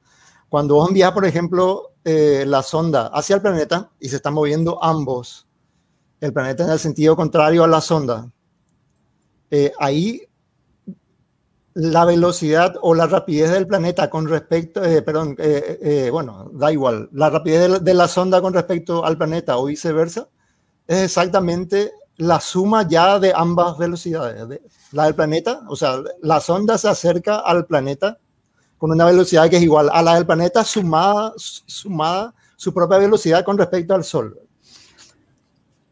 y en el momento en, en que rebota, por, por, decirlo de alguna manera, realmente el planeta da la vuelta por, por la curvatura de, del, espacio en ese lugar. El, planeta gira alrededor, eh, perdón, la sonda gira alrededor del planeta y, se vuelve sobre su camino. Ahí ella vuelve a rebotar con qué, con qué velocidad. Con respecto al planeta, es, es solamente esa suma de una vez la velocidad más una vez la velocidad del planeta, o sea, la suma la... Pero con respecto al Sol hay, hay, hay que sumarlo otra vez, esa una velocidad adicional que tenía ya la, la, la, propia sonda originalmente. De ahí sale eso de, de dos veces la, la, rapidez de la sonda más la velocidad del planeta. ¿verdad? Realmente sale con una, con una rapidez bastante grande, eh, por lo menos en esa componente. ¿verdad? Y eso es lo que permite, digamos, pasar fácilmente de un planeta a otro. Eh, de hecho, eh, cualquiera de esos rebotes, si los planetas están ubicados, uno solo, uno solo de ellos es suficiente. El, el tema es que a veces no están eh, bien ubicados, entonces se necesitan más asistencias gravitacionales simplemente ya para desviar. Eh, la, la, la, asistencia gravitacional eh, se puede utilizar para muchas cosas, no solamente para aumentar la rapidez, también para frenar. Para frenar. Uh -huh. y, también para, y también solamente para cambiar de dirección. Eh, no, eh, a veces uno hace, eh, uno se ve obligado en- durante una misión eh, eh, en hacer una asistencia gravita- eh, gravitatoria solamente para cambiar de dirección de repente. Y, y muchas veces para ambas cosas. Y para eso hay que, hay que hacer un- un- algunos cálculos de ángulos que son muy similares, como dije, al, al tema de las, de las colisiones elásticas. Solamente que en este caso los dos objetos están en movimiento. En- eh, en, el colegio estudiamos solamente cuando una pelota rebota contra una pared. En este caso, tenés que considerar que tu pared también se está moviendo. ¿verdad? Y en el espacio además se mueven en- en, eh, sobre líneas curvas, re- recordemos eso. Entonces ahí es donde se va complicando un poquitito ese tipo de cálculos. Eh, y en este caso, en el caso de las Voyager, no solo se, se necesitaba aumentar la rapidez, sino también obtener la dirección adecuada. ¿verdad? Eh, un, un pequeño error eh, podría significar que la sonda eh, eh, se fuera a cualquier otro lado. Así que el, el trabajo que hicieron los matemáticos en esa época, porque la, la mayoría fueron matemáticos, eh, fue impresionante. Es bastante, o sea, digamos, no sé cómo se dice bien, se me, se me va la palabra en, en castellano, es, es de alabar, digamos, ese trabajo. Loable. Eso mismo, es loable, es, es loable el trabajo que hicieron, eh, los que calcularon esas cosas. Eh, este- estas trayectorias que, que recuerden que la sonda pasaba prácticamente rozando los planetas. ¿verdad? Eh, eso no hubiera sido posible, si- eh, eh, no hubiera podido sido, ¿cómo se dice? No hubiera Sido posible. sido posible, no hubiera sido posible si es que, si es que había un error más o menos chiquitito. Me imagino en esa época todavía seguían siendo chicas, o sea, las famosas, estas matemáticas, estas personas que hacían los cálculos, porque en los 70 no s- creo que hayan existido todavía computadoras y... Ya eran computadoras electrónicas y, eh, digamos, eh, con programas cargados por, por seres humanos, ¿verdad? Obviamente no, no van a haber otros, pero ya eran computadoras electrónicas. Ahí que, no, sí. que, que nos salgan los, los conspiradores a decir que, que otras civilizaciones nos ayudaron ah, en la misión Voyager. Ojalá, así vamos a llegar más lejos seguramente, pero bueno, lastimosamente no.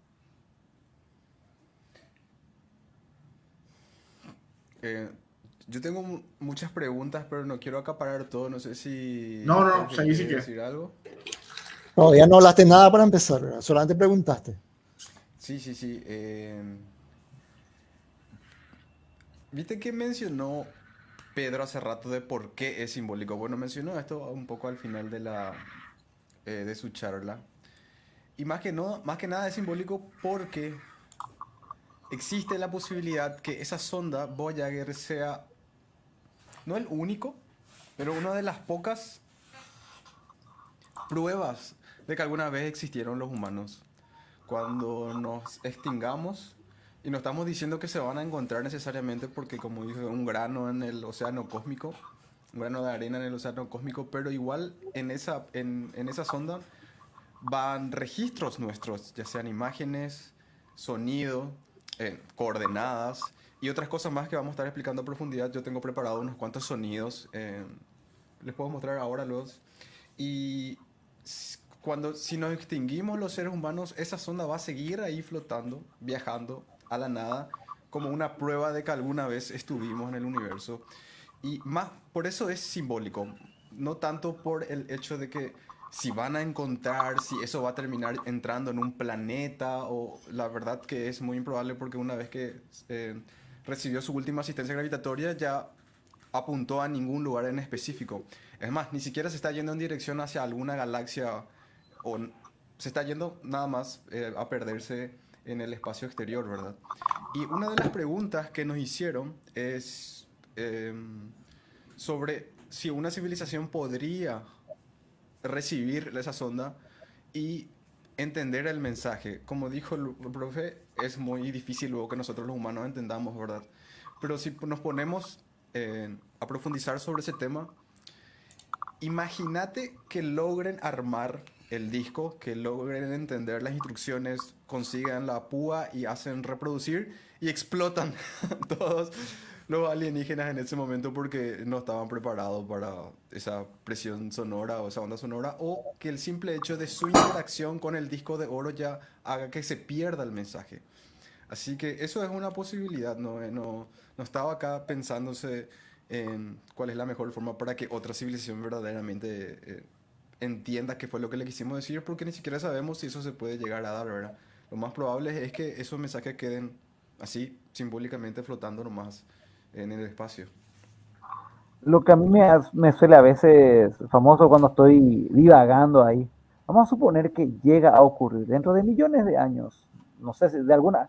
eh, a lo mejor la nave está destruida, pero el disco todavía está flotando por ahí. Encuentra una civilización, logra reproducir y ve las imágenes, los mensajes y todo lo demás. Bueno, seguramente ahí vos tenés, eh, Ronaldo, la- el contenido que está. Una de las cosas que están ahí son, que a mí me gustan mucho, eh, son los conciertos de Brandenburgo de Bach. Creo que está el número 3. Una pieza realmente loable, como dijeron recién. Una pregunta de, ¿qué pensarán ellos? Y vamos ahora a buscar concierto de Brandenburgo número 3, ¿verdad? Pero bueno, no importa eso, ¿verdad? Esto está desafinado. eh, pero no, pero independientemente, ¿tendrá sentido para ellos? A mí, por ejemplo, me encanta la música y voy a pensar, ¿qué pensarán ellos de esa expresión? ¿Pensarán que la Tierra fue un lugar maravilloso o no tendrá ningún sentido para ellos? ¿Qué, ¿Significará lo mismo? ¿Tendrá realmente, tendrán algo similar? Ya me voy a por una cuestión ya más biológica. ¿Tendrán algún análogo del sistema nervioso? Porque no tiene por qué tener el mismo sistema cerebro, nervio, neurona, eh, no sé, de to- todo esto. ¿Tendrán algún equivalente? ¿Serán compatibles? El poder del amor permite... No, ya me, ya, ya, ya me divago, ya me callo, ya me callo. ¿Qué pasa si les hace mal y consideran una declaración de guerra? Fuimos. Hasta que venga una cantante, un- una mujer a cantarle, no, ya muchos macros ya eso, de verdad. En, en la sonda enviaron saludos, sonidos, músicas, ondas cerebrales e imágenes. A lo que yo te iba a preguntar es cómo enviaron imágenes en el disco, pero y empecé a investigar más. Llevaron fotografías, o sea, tipo, cargaron. En, en el disco también está, o sea, están las indicaciones de cómo leer esas, leer sería, ¿verdad? Leer esas imágenes y cómo reproducir esos sonidos. O sea, el disco básicamente se divide en dos partes. En las instrucciones y en, en el mapa, ¿verdad? Que eh, ya hablamos hace rato del mapa, los 14 púlsares cercanos con respecto al Sol y la descomposición del hidrógeno, ¿verdad? Que es una medida de tiempo estándar que complementa también el, el mapa este, que está en- cifrado en binario, sí, en binario, creo que son las marcas verticales representan los unos y las marcas horizontales que siguen la línea representan los ceros. Que, que bueno, en el caso que tengan un conocimiento ¿verdad? Un de conceptos matemáticos Ese mismo es, ese mismo es. Perdón. Se va también el Johnny, Johnny B. Good de Chuck Berry también va. Ah, bueno, voy a buscar. Se me fue ver, no escu- escuchemos, escuchemos un chiquitito. Pongo, pongo. Bueno, no sé si tiene Escu- copyright. Escuchar un poquitito ahí, poner un poco, No, no. escuchen lo que es, lo que es música.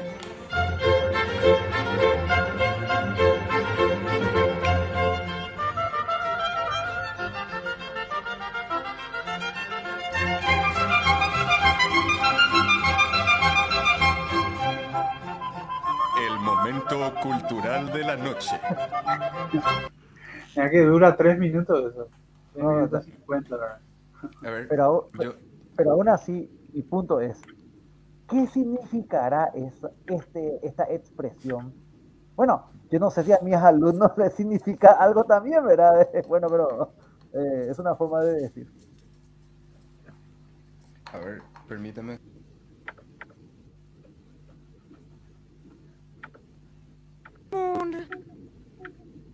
Mae Shalom. Hola y saludos a todos. Selamat malam hadirin sekalian. Selamat berbisa dan sampai bertemu lagi di lain waktu. Kay pacematna pitapas maitapas rima runasimip. Audi piano. Ashuli. Namaskar. Bishe Shanti Hok. Salvete qui estis. Erga vos voluntatem habemus, et pacem per astra ferimus.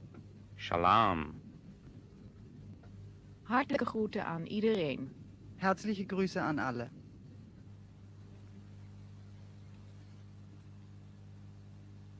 Se, se escucha.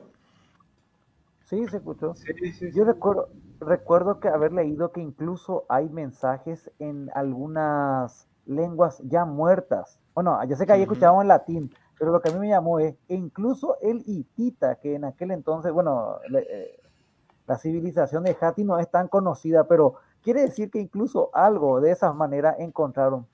Porque no es eh, tenemos que tener en cuenta de que hasta el momento el mensaje de las Voyager es el mensaje más elaborado que hemos enviado al espacio. Sí, sabemos que es muy poco probable que, bastante improbable que sea encontrado, pero bueno, nunca se volvió a repetir.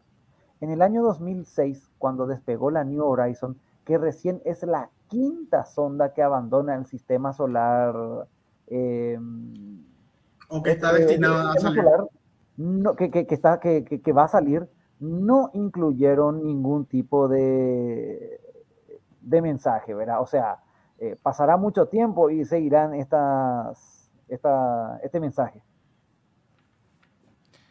Enviaron saludos en 55 idiomas diferentes, como dice el profe, entre esos ya idiomas algunos que han, am, se han extinguidos. Y no todos decían hola, algunos decía que todos puedan estar bien, saludos a quien quieras que seas, paz y felicidad a todos. Eso ¿Cómo de que- paz, porque salud y felicidad. Eso ¿Cómo? Schlam, va- varias veces escuché eso. ¿Qué, qué será que qué- O sea, ¿qué grupo de idiomas será que es?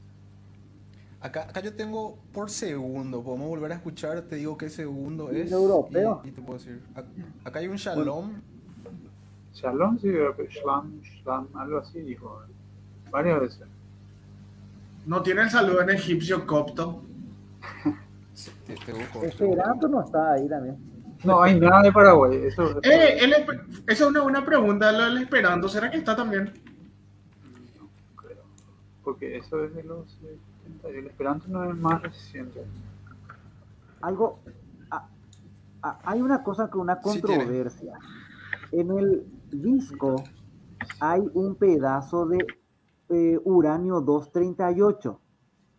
Porque como el uranio 238 tiene una, bueno, dos elementos radioactivos, se puede datar. Esto es para que el hipotético ser que alguna vez se encuentre el disco pueda averiguar la antigüedad de- del disco en sí.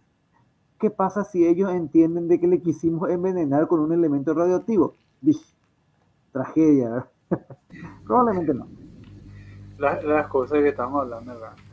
Uranio, saludos en árabe, cosas raras. Enviaron, por ejemplo, a ver, yo les puedo decir y ustedes me dicen cuál quieren escuchar. Eh, sonido de volcanos, terremotos y truenos.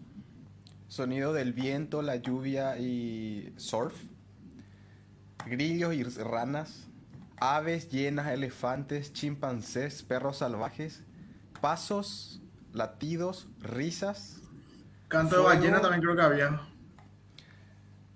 A ver, well, well, no, no veo directamente. Eh, No hay nada ¿verdad? Nada. A ver, No. ¿será- Un sordo de Teveré. un sorbo de tereré, qué buen sonido. Sí, hay algo de no Argentina o Uruguay, por ahí. Hay que buscar. Para mí Eh, no le tenían en cuenta lo a Latinoamérica en ese entonces. Le voy a hacer escuchar este. A ver. Sí, había Pero cosas de reproduzco, Bueno, tampoco es que había mucho espacio dentro del disco, ¿verdad? No, no era un Blu-ray, ¿verdad? Yo iba a hacer ese Perú. comentario. ¿Será que Ey, si ¿por qué no hoy- enviaron un pendrive nomás ya está? Pero si hoy en día volvemos a hacer, me imagino que de vuelta un disco de vinilo porque, porque guarda analógicamente o, físicamente el contenido, me imagino que es una opción útil otra vez a ser usada, ¿verdad? A ver, voy a-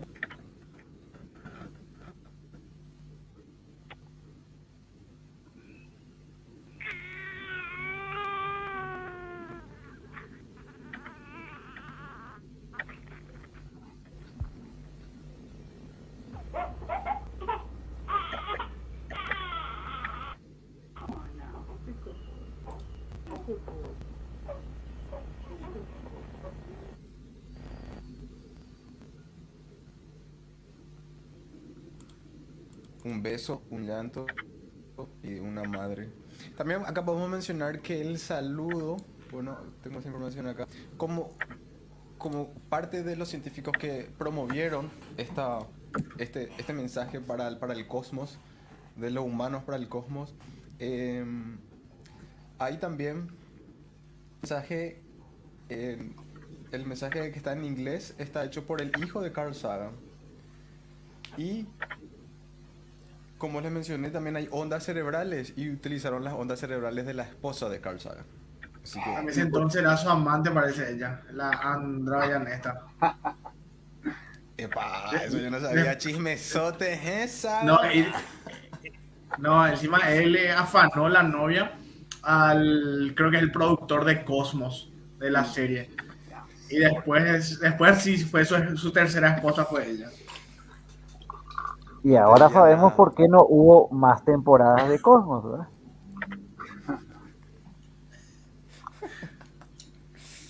Eh, eh, eh, señoría, pero qué, qué, qué interesante. Bueno, así que pueden ver, ustedes buscan Golden Records Voyager en, en YouTube y, y pueden encontrar todos los sonidos y también pueden encontrar desde la página de la NASA, voyager.jpl.nasa.gov, donde pueden encontrar ahí muchísima más información. Eh, eh, y también todo lo que se envió, las imágenes, las ondas cerebrales, todos los demás sonidos. Eh, te quería preguntar algo, Pedro. Si vos ves las imágenes de la, del disco, la cubierta, donde están esa, las informaciones, el eh, disco. las coordenadas. La, Eh, la ese cubierta es el del disco. disco. Eh, la cubierta es eh, otra. La, o, o qué me dijiste recién? Claro, claro, yo me refiero a la cubierta. ¿En, en cuál, en dónde está el de los humanos, donde aparece el hombre y la mujer? Ah, es el del Pioneer. La placa del Pioneer es la que te referís. Busca por Pioneer 10 Ah, U11. ahí está. Ahí el que tiene, tiene también justamente el, el mapa este de los púlsares, eh, la ubicación de la Tierra con respecto a los otros planetas del sistema solar, si no me equivoco. Y después el- el- la descomposición del hidrógeno y las figuras humanas. Esa es la- Bastante, Por eso, bastante polémicas, por cierto, de esas figuras humanas. La gente se escandalizó en el Sí. mensaje de la Pioneer porque mostraba a dos seres humanos desnudos. Alguien piense en los niños, eso hay los niños extraterrestres, ¿verdad? Y aparte porque le mostraba un poco, según, bueno, ahora podemos interpretar, fue hace tanto tiempo ya, ¿verdad? Eh, aunque no estaría mal que haya, si nos pueden abrir el disco, que haya un dibujo de nosotros, ¿verdad? No sé, puede ser ¿verdad? Encima, ese miembro viril ahí es muy, muy anglosajón, muy caucásico. Es. Todos los africanos se hubiesen sentido discriminados. Los chinos. No. Ah, bueno, ah, tenía que enviar uno acá, uno. Intervalos. Y, y- Lo y que después, pasa es que yo buscaba Golden Record en la imagen y me saltaba a mí la imagen de, de estas personas y cuando yo buscaba en el disco no estaban, entonces yo creí que era diferente del, del Voyager Sí, 1 del el, Voyager 2. el tema este de, lo- me- de los mensajes interestelares, vamos a decirle que los precursores fueron las Pioneer. Después nomás con, la, con las Voyager ya metieron ya más multimedia, vamos a decirle. Después aparece una armada interestelar apuntando a la Tierra. ¿Qué, qué pasó? Porque le estamos enviando eh, imágenes indebidas. es el, el primer nude enviado por un humano, puede ser. Men, es un nut espacial. Esto lo cambia todo. Send, send your pack, le decía a los alienígenas. Pasa pack le, le pidieron a- Y bueno, así que tenemos lo en- enraizada esta nuestra cultura, eso por lo visto. Y bueno, eh, ahí mencionó también Pedro fugazmente lo que yo había mencionado en que inclusive científicos, no sé, renombrados, reconocidos o polémicos, como lo fueron Stephen Hawking, dijeron que eso fue un error, que nosotros no tenemos que estar em, tratando de hacer contactos con, con- con civilizaciones que no sabemos cuáles son sus intenciones. Creo que alguna vez ya hablamos también eso en el podcast acá, de que... De, En el gran ¿cómo se- filtro creo que hablamos de eso. ¿Cómo, se- cómo se llamaba, profe? La paradoja del bosque oscuro, ¿era algo así? Era la para, sí, exactamente la paradoja del bosque oscuro. Pero, pero, pero, pero, eh, en realidad se referían a los otros tipos de mensajes que en otro momento podríamos desarrollar, como el mensaje de Arecibo, donde enviamos una transmisión, Señales de radio. una señal de, señal de radio. Eh, la probabilidad de que se encuentre este disco, pues, nula, así hablando, pero en aquel entonces no era tan popular.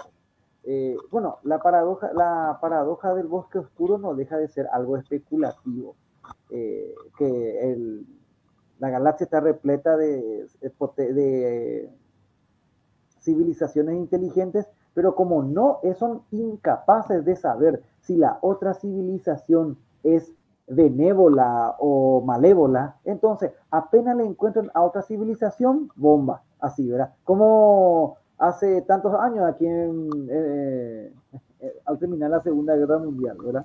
Pero también no deja de ser una especulación. Le atribuimos a los extraterrestres un concepto del bien y del mal que en el fondo es un invento humano, o sea, es algo que, propio de nuestra especie. ¿Será que ellos tendrán algo parecido? Ni idea.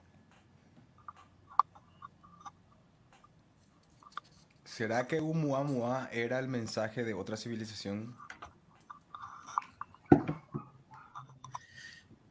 Yo creo que e- este tema del, del que está mal o no enviar mensajes a, a, bueno, a una hipotética civilización extraterrestre va por nuestra mala experiencia ¿verdad? con los ex- exploradores. Que, bueno, cuando eh, Europa empezó a expandirse, vamos a decir, el periodo de, exploración, no, fue, no le fue tan bien a, los nativos, ¿verdad? Así que en base a esa experiencia, más capaz que la gente dice que está mal esto de enviar. Creo yo. Creo que de ahí viene eso. Yo, yo, por ejemplo, soy muy, eh, soy muy de la idea de que está mal comparar la, eh, la exploración y el, viaje espacial o interestelar, que peor, con la colonización europea de, Europa, de, de América y Oceanía. Eran humanos en un entorno humano donde buscaban recursos. En el espacio no hay ningún motivo. Para empezarlo, la cantidad de energía que podemos enviar al espacio es limitada. Nunca va a venir una civilización, va a cambiarse de una estrella a otra. La cantidad de energía es tremenda.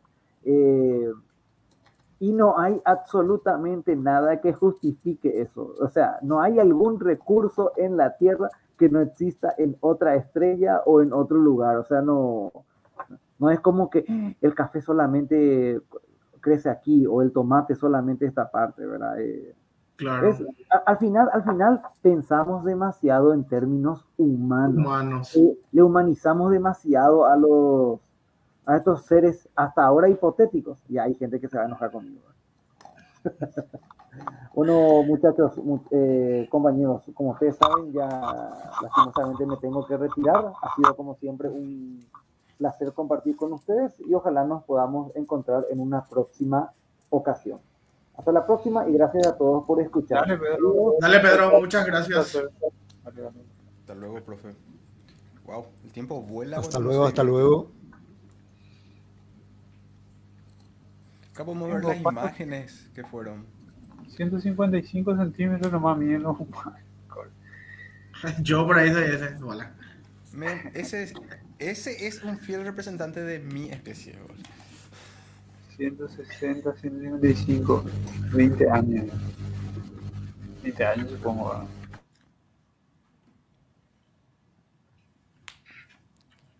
imágenes con sus escalas correspondientes.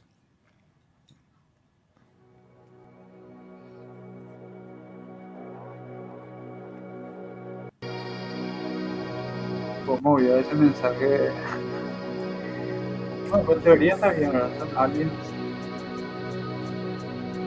Para los aliens.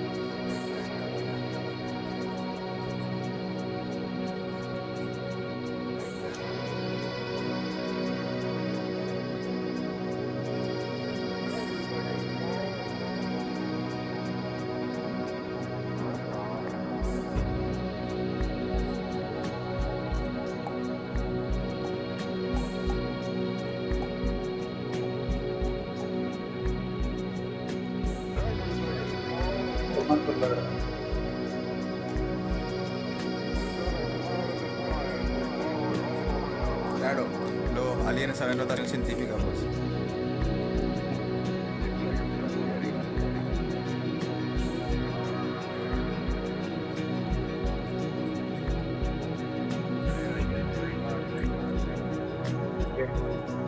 Es un espectrómetro. De, ¿Pero de qué será?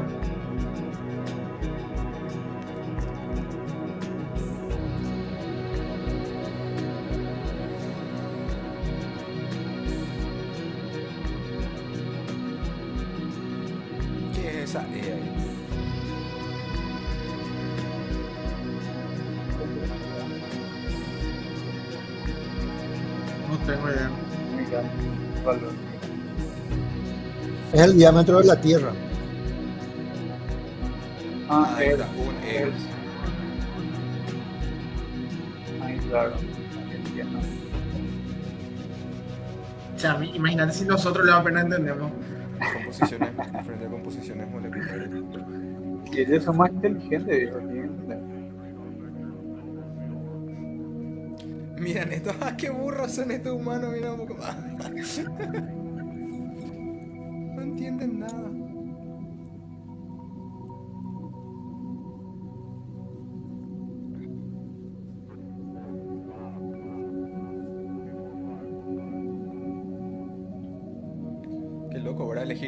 Que representen a toda la humanidad.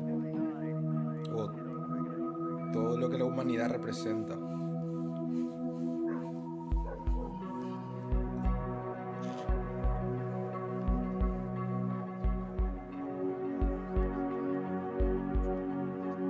Realmente hoy ya no nos representa tanto, ya. Al fin y al cabo, eh, los cambios que hubieran entre la época en que se hicieron estas imágenes, hablo de cambios culturales, ¿verdad? Lo que es hoy, Totalmente. Hoy estas son afectivas. Abruptamente lo cambiaba la cultura. Pero que, que ves diferente, ¿verdad? Que ahí. Ahora ya no medimos siendo todo, fíjate que ahí, por ejemplo, en esta imagen hay solamente dos géneros y ahora tenemos 33, ¿verdad? En serio, yo pensé que estaba hablando en serio. Pero, pero hablando en serio, hablando en serio, en configuraciones bueno. cromosómicas hay varios géneros. Ahora, el, el- como seres dioicos sería esto, pero a nivel cultural sí, ahí es otra cosa. Eh, pueden existir varios tipos de, de géneros.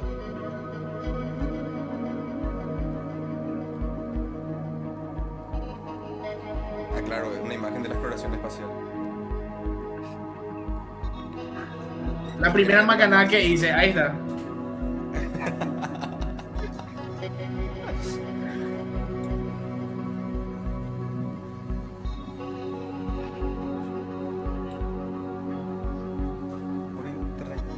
Pero después el resto hizo el transporte muy ordenado, así que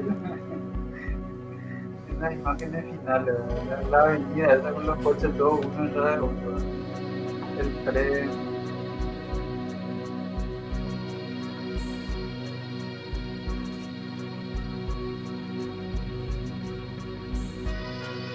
Sí, es eso de 20 y o sea que, que la edad es mayoría de edad de algún país.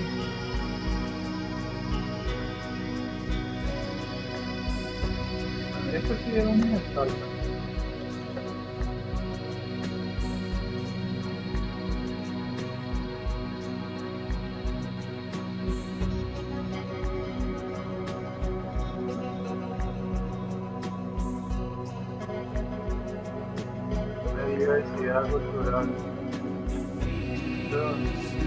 Están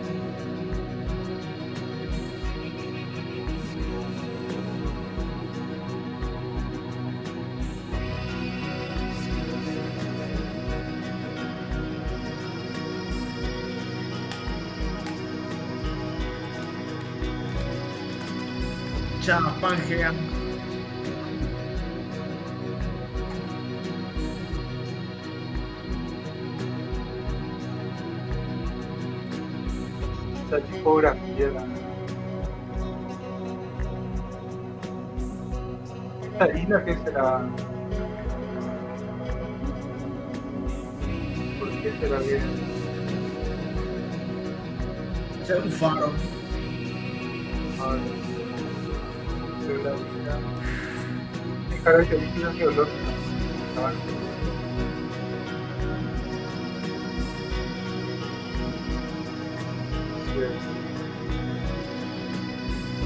Pero ahí no se nota mucho que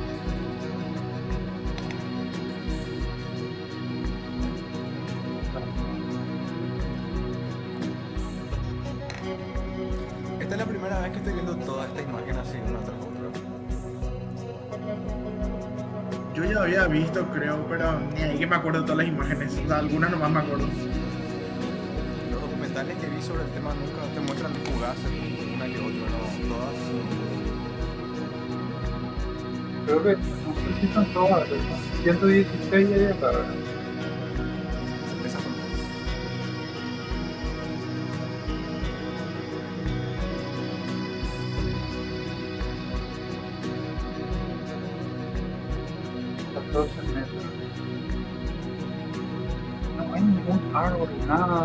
de, Paraguay, de Chaco. Acabo de buscar Y de la Brasil, y, y no. De Perú, de Perú miraron música. Este que puse hace rato de Perú. Creo que después de nada. Ese es lo que es el a nadie, ¿verdad? Sí. Encima Carl Sagan, ¿verdad? O sea, que habla ahí, pobrecito, los los- los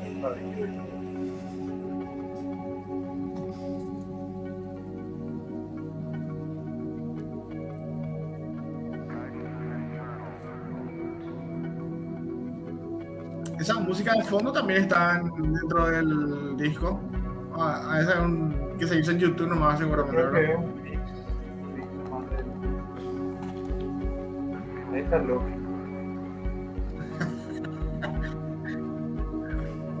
El Loki Drill. ¿no?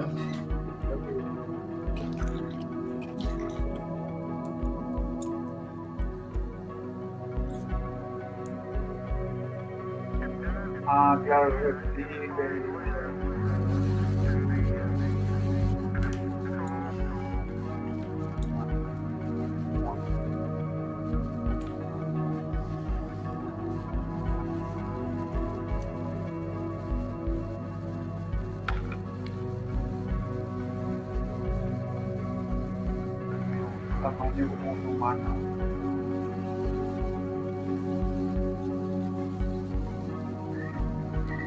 Que-.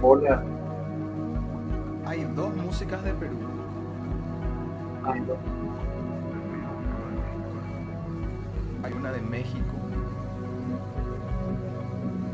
Brasil, ¿no?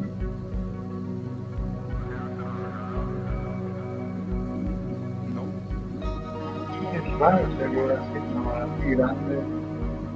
Cuatro Estados Unidos. Cuatro de Estados Unidos 4 de Ale 5 de Alemania. Bueno, no sabemos cuáles fueron sus criterios. No sé, muy... Yo creo que es tipo una selección random nomás de algunas cosas de la época. O sea, un pipazo le mandaron, ¿eh? Visto que están esos cantos abajo y eso, pero... Eh, Mira, la foto de Karl Marx la cultura esa indígena de Brasil y de Paraguay mucho más imprudente que, la de Navajo. Y,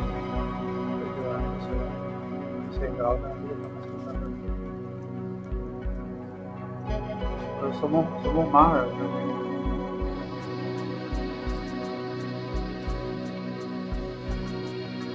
O sea, es la Unión Soviética. Sí o sí.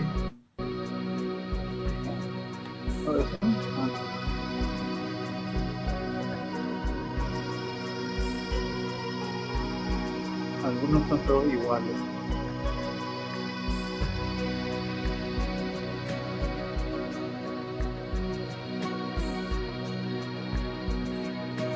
Música barroca, percusiones, sonidos de aborígenes, rock and roll. Shakuhachi, violín, ópera, coral, jazz, gaitas, piano, flautas de pan, blues. Canción de boda peruana. Esa es la que.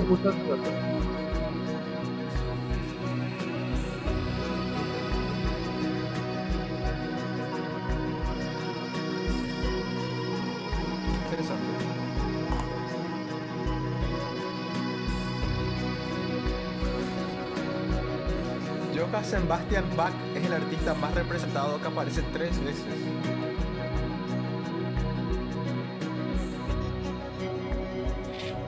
¿Por qué será que va? Vamos a visto que hay una y de todo.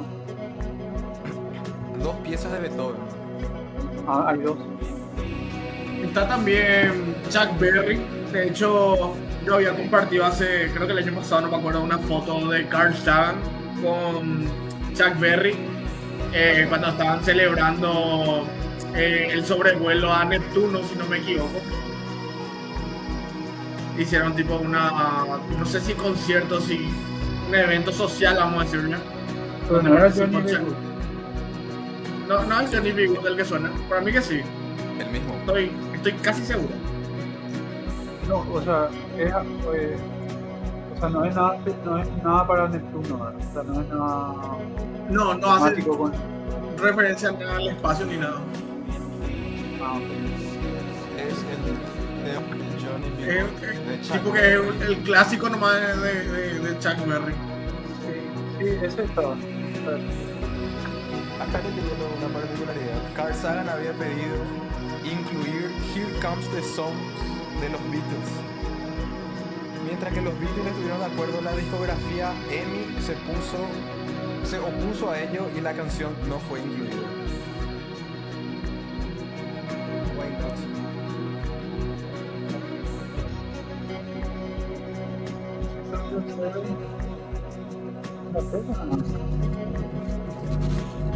O un país del norte de Europa.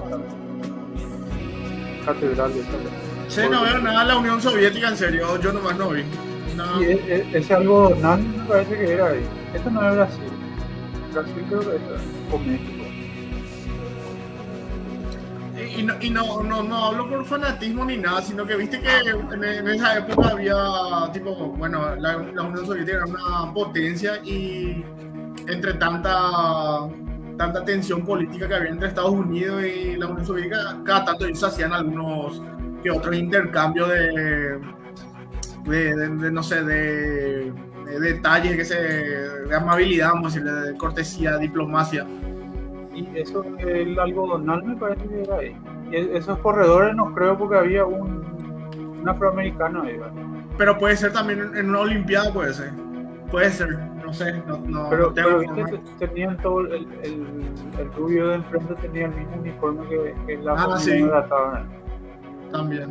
Pero era rojo, ¿verdad? No sé si ya pasó o va a pasar, porque no, sé si este está en el mismo orden que yo estoy. Cosas que- de que- Corea del Norte creo que hay.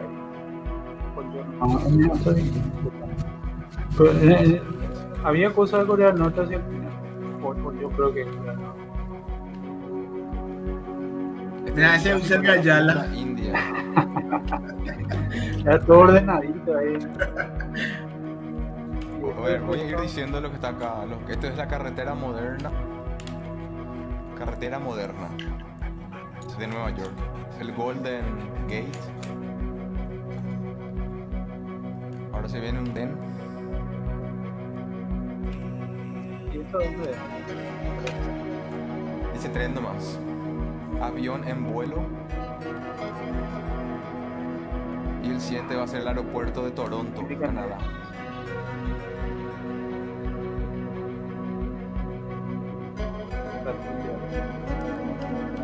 Una expedición a Antártica. Wow. Antarctica Expedition. Radiotelescopio.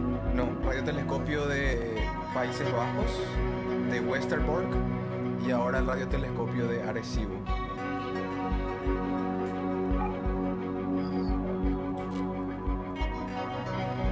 Página de un libro.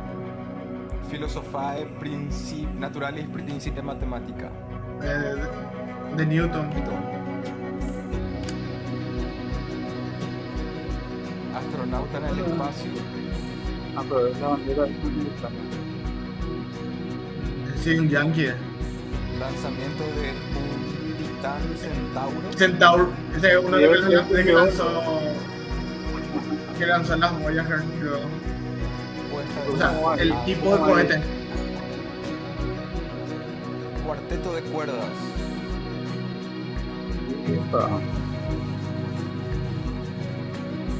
Por último, violín con notas musicales.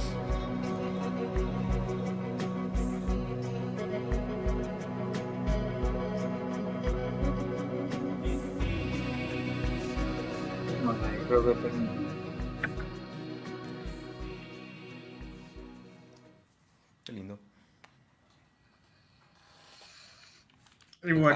mitad o casi al terminar me di cuenta que estaba en el mismo orden de. no estaba más decir que las probabilidades de que encuentre otra civilización, eso es casi imposible. Eh, eh, no es lo buscar una aguja en un pajar, es buscar un átomo en un pajar, por ahí las probabilidades de que se pueda encontrar. Pero bueno, le falta mucho todavía la Voyager para pasar la nube de Oort, la hipotética nube de Oort. Creo que eran 300 años por ahí 300 años está marcado en la página. Ah, entonces sí. Y la Voyager se encuentra ahora mismo a 23 mil millones de kilómetros. Y algo que yo no sabía que eso es. ¿Cómo fue A ver, dijo? esa es, la Voyager 1 es esa. Un año luz. En, en años luz, la Voyager 1 está a 153. ¿Decí? eh, no sé calcular eso. Y sí, eh, eh, el- serían 21 horas y tantos minutos serían. Y la Voyager 2 es- está a 127. eh, no, 127 unidades astronómicas, es el- lo, que, lo que yo quería decir. Y son 17 horas y 30 y tanto minutos. Tiene 41 años de haberse lanzado la Voyager y todavía no salió. Es el objeto más rápido de, creado por el hombre con, con la salvedad de lo que dijo, lo que nos explicaron hace rato los Pe- Pedro y Waldemar. Y aún así no salió todavía de nuestro sistema solar. Así de grande es el universo. Sí, así mismo. Lo único que hizo fue básicamente salir de la influencia, eh, como había dicho hace rato, de- de- del, del viento solar y de la magnetosfera del Sol, pero aún se encuentra dentro de la influencia gravitacional del Sol realmente. Y todavía sigue funcionando y sigue enviando datos Eh, a la Tierra. Hay algunos instrumentos que están todavía activos. en- creo que son magnetómetros, eh, esta antena de partículas de, de- energía, de, de rayos cósmicos y eh, esta antena de sistema de ondas de plasma, creo que no me acuerdo más.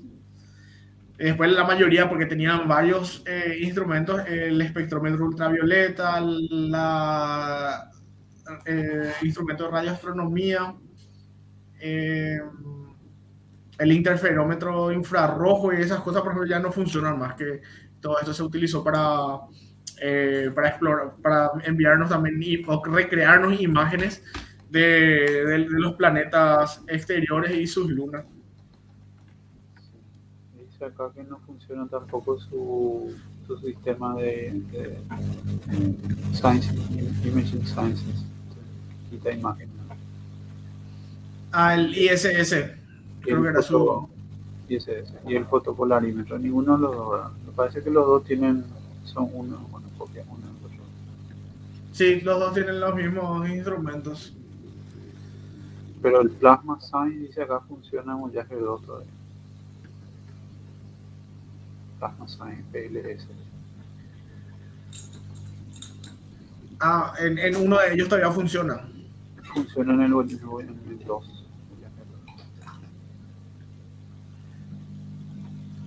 Qué loco.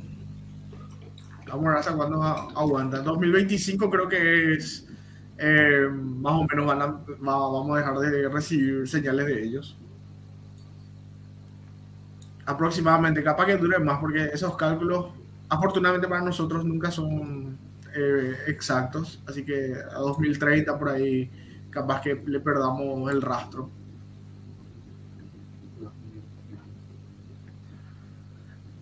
Pioneer también está bastante lejos.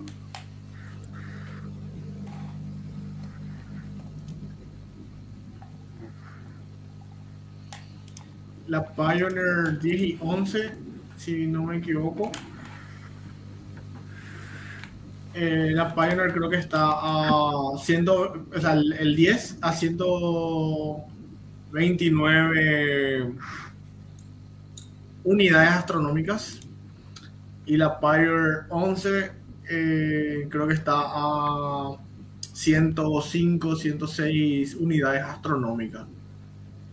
Que eh, aunque esta- estas naves salieron antes de las Voyager realmente en el 72 y 73 si no me equivoco eh, no tenían eh, la velocidad de escape como ya tenían ya la o sea no eran tan rápidas como las Voyager. Pero igual eh, estas cuatro misiones ya están básicamente en camino a convertirse en objetos interestelares o a en- entrar en espacio interestelar y la que le va a seguir va a ser la New Horizons, que también ya mencionó Pedro, que es la que exploró Plutón y el cinturón, o sea, un objeto del cinturón de Kuiper. Que también es súper rápido.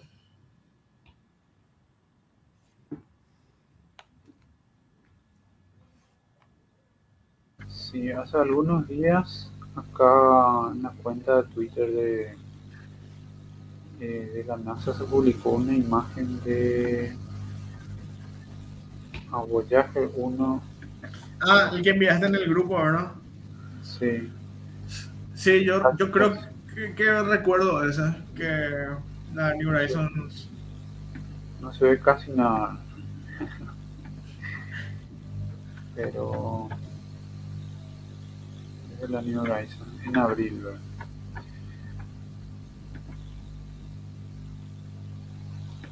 Sí, de hecho que hay eh, radioaficionados, no, no es el término correcto, eh, radioastrónomos aficionados puede ser, que, que le siguen a estas, a estas sondas, ¿verdad? Im- Imagino que tienen algún radiotelescopio, no sé si profesional, bueno, con uno profesional obviamente que vas a encontrar, pero cómo son sus radiotelescopios, cómo hacen funcionar de manera casera, digo, porque según lo que los reportes que yo suelo leer son de aficionados y que hacen, hacen seguimiento a estas sondas. Y, y bueno, es básicamente como, como los detectores de, de asteroides y cometas, así como Walde, seguro. Consiguen ubicarles. Walde, ¿vos sabés algo sobre eso? So- ¿Sobre qué en específico? De cómo hacen para ubicar, o sea, sé que es con radioastronomía, ¿verdad? Pero cómo hacen para ubicar algunas ondas espaciales eh, los aficionados. No tengo la menor idea, digamos, del tipo de equipo que usan, pero la, eh, la metodología sería la misma, La digamos, misma. sa- saber más o menos hacia dónde está y tener la antena lo suficientemente grande para, para captar lo débil ya de las señales. No tengo idea de, de- de qué orden estarían las, los niveles de las señales que están enviando las sondas. Pero supongo que eso está escrito en alguna parte, por eso, Sí. por eso pueden Sí, hacerlo. Ah, sí o sí tiene que tener esas coordenadas. Debe haber información justamente disponible, o sea, páginas con información justamente eh, disponible para aficionados. ¿Y qué necesitan, Walde, para, aparte de ascensión recta, declinación, qué otro, otro, otro- otras coordenadas necesitan para ubicar? Porque también son eh, objetos muy oscuros, eh, o sea, difíciles de encontrar, vamos a decirle. No, Bueno, no- pero eso- no- por su eh, magnitud, eso. Eso se ve realmente ya con radio nomás, ¿verdad? Y, y nada, simplemente conocer las coordenadas, apuntar bien, lo cual no, no es fácil, digamos, con, con, con, con equipos de radio y después conocer la frecuencia en la, en la que están emitiendo y el tipo de señal que tienen que recibir para, para distinguir esa señal a partir del ruido, ¿verdad? Porque, porque ya, van, ya va a haber también muchos ruidos. Si la señal es débil, el ruido va a ser importante, ¿verdad? Sí, eso es lo que no tuve en cuenta, porque ya que están en, con radiotelescopios, la, la frecuencia y eso es lo que también tienen que tener en cuenta, sí o sí. Qué genial. Vamos a hacer nuestro radiotelescopio casero y empezar a ubicar estas cosas. Me parece un proyecto muy interesante hacer eso.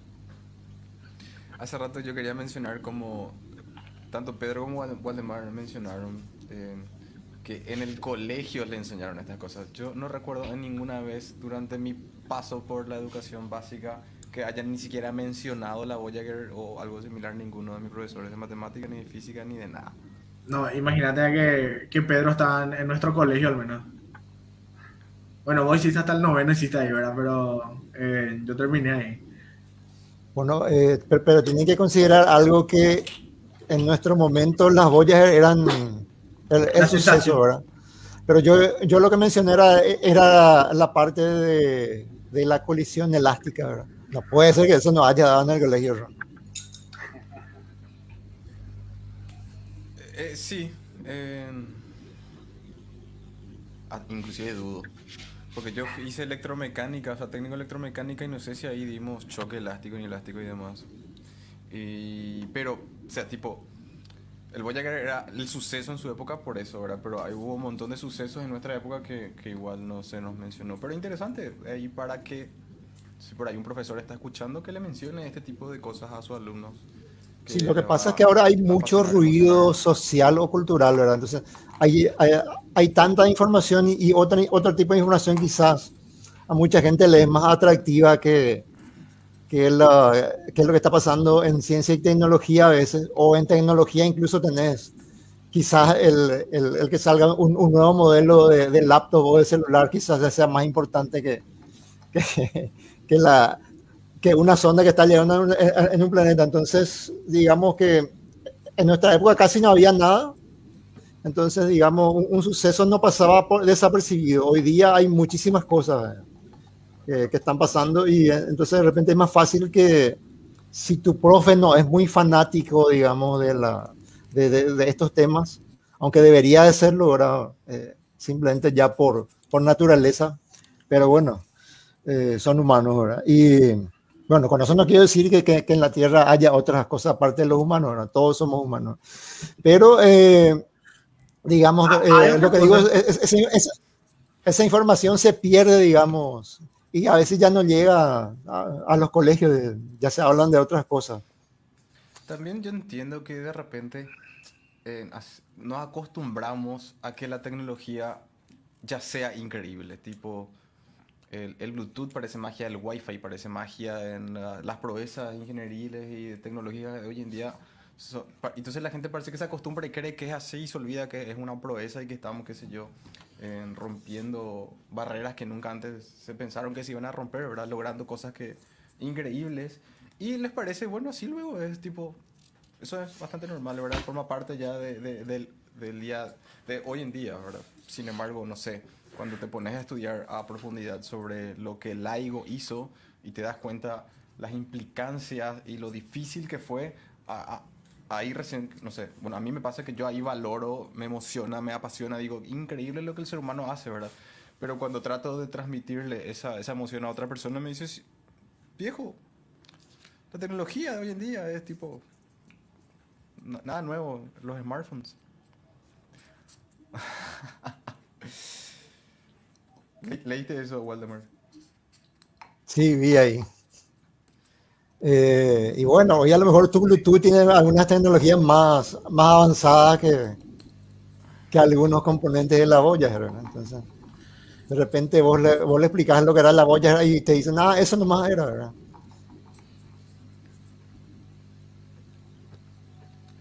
En Que otra tenía, cosa también, tenía su- tenía su magnetómetro. Bueno, acá mi celular tiene su, su gravitómetro, su orientómetro, su, ¿cómo se llama el otro? Su brújula, etcétera, etcétera. Un montón de sensores que tiene ese acelerómetro. Acelerómetro.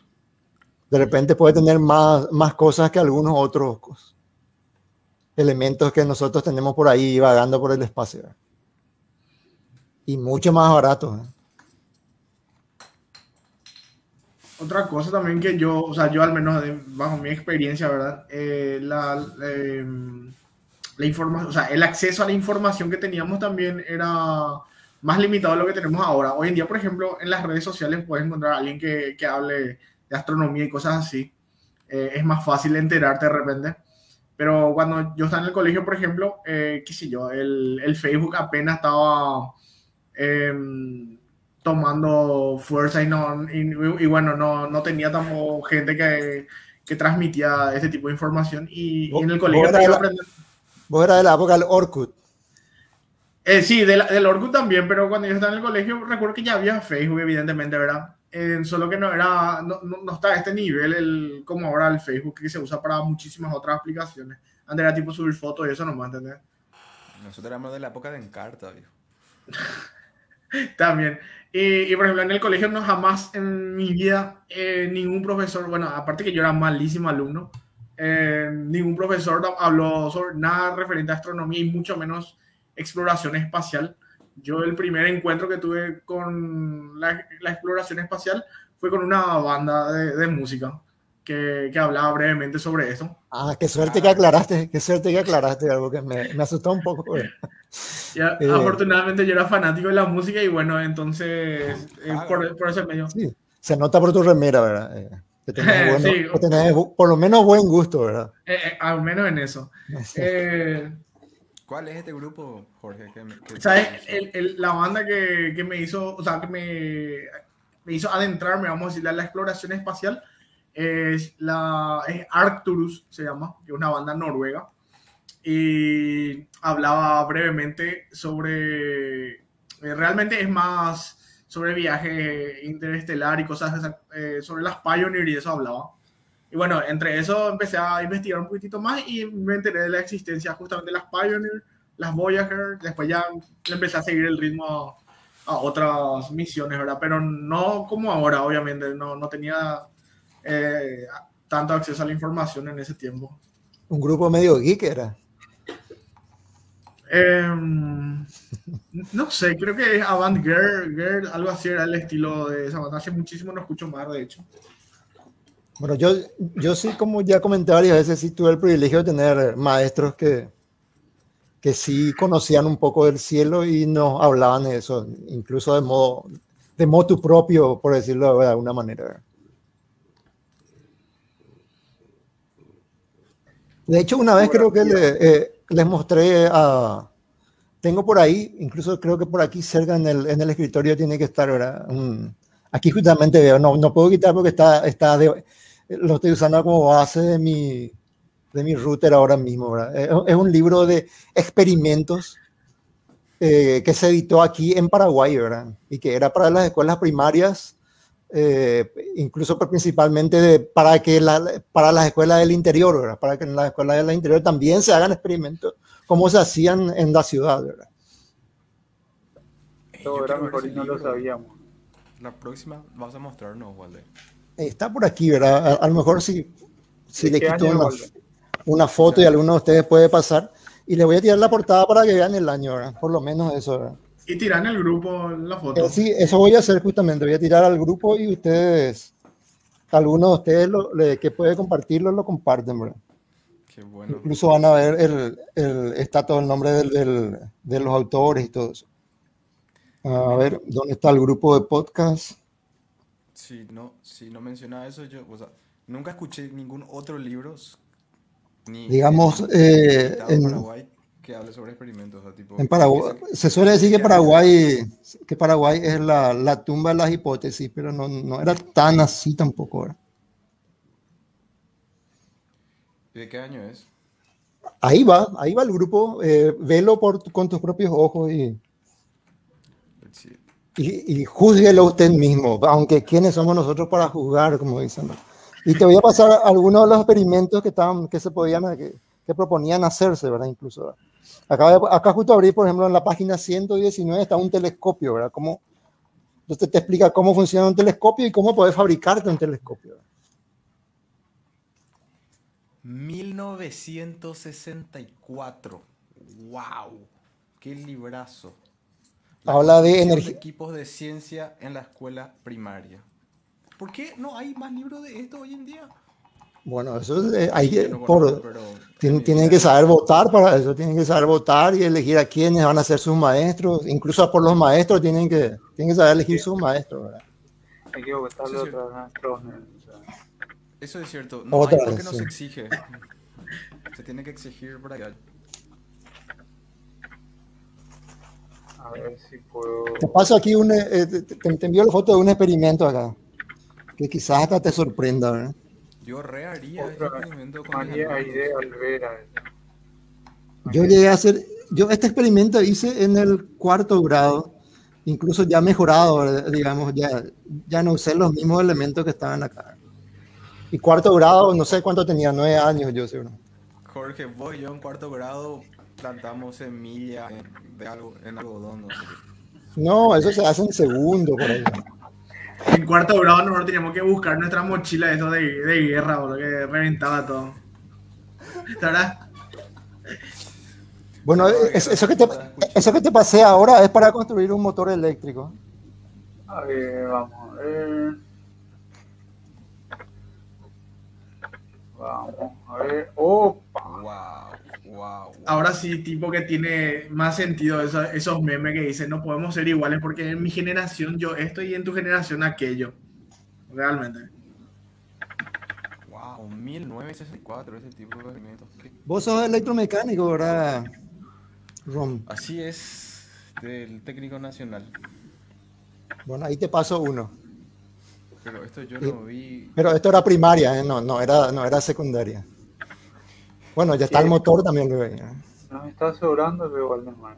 No, no, no, No, no, no, no, para no, nada. no. Yo Estoy, interpreto así. eh, real, no, no, yo realmente, eh, yo siempre hablo, hablo, hablo de este libro, ¿verdad? Porque este no era el único libro. Yo, yo por ejemplo, eh, este libro era el 64. Yo ya, yo ya soy de, la, de finales del 70, ¿verdad?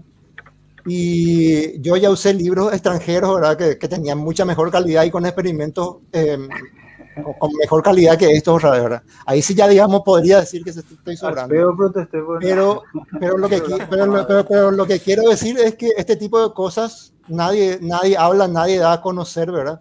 No sé ni si estos libros lo, lo tienen por lo menos guardado como algo histórico en alguna, en alguna biblioteca, ¿verdad? Pero, pero deber- debería de hablarse de, de esto y contar el tipo de cosas que se hacían acá, ¿verdad? No, no solo pensar que todo el mundo estaba ahí pensando en, en- en cualquier otra cosa y que, y que hoy se hace poco y que antes se hacía menos, ¿verdad? Y la verdad que, sabés, lo- yo, yo tengo un tío que, eh, así como Waldemar, compite con Waldemar, de hecho. No le gusta grado. Waldemar, eso. Pero tiene conocimiento, tiene formación de, de ciencia, ya que hoy en día, si vos lees por tu cuenta, tenés su, su educación. imagínate, esto tenía en el mil, o sea, bueno, final de los 70, esto tenía en su primaria este tipo de experimentos que hoy en día uno creería que esto ya está muy enfocado hacia, hacia una ciencia específica. Esto es lo que los chicos hoy en día, a mi parecer, deberían estar haciendo, jugando con, encima con toda la, con toda la facilidad que hay hoy en día. Ahora estos materiales se consiguen, no sé, mucho más fáciles. eh, qué, qué interesante. Gracias por compartir, me parece muy Sí. interesante. Pero ¿qué es lo que está igual? Esto con una aguja ahí con un corche y no, no, es porque es lindo nomás, parece Claro, pero, pero, pero eso se mueve. eh, vos, le, vos le pones energía eléctrica y se mueve, gira, ¿verdad? Un motor. ¿verdad? Ah, ya, esa es la cosa. Sí. También te pasé una, también te pasé una grúa electromagnética, pero fíjate acá lo que dice en, en parte de la, de la introducción, sería, eh, bueno, tiene un título de la sala de clase y la construcción en ciencia. Hay una frase que dice, el maestro debe dar menos explicaciones o conferencias y debe haber más experimentos y actividades individuales, individuales y de grupos de los alumnos. En el otro que pasaste, ¿verdad? No, no, es- es- es- esto no pasa, esto está en la parte de la, de la introducción. Quizás alguien, si alguien alguna vez se, se ofrece como voluntario para escanear y digitalizar este libro, ¿Cómo lo Está por acá disponible. ¿Cómo ni siquiera tienen el, el hilo de esto? Porque esto se habrá perdido en algún momento y ellos ni saben que existe, ¿verdad?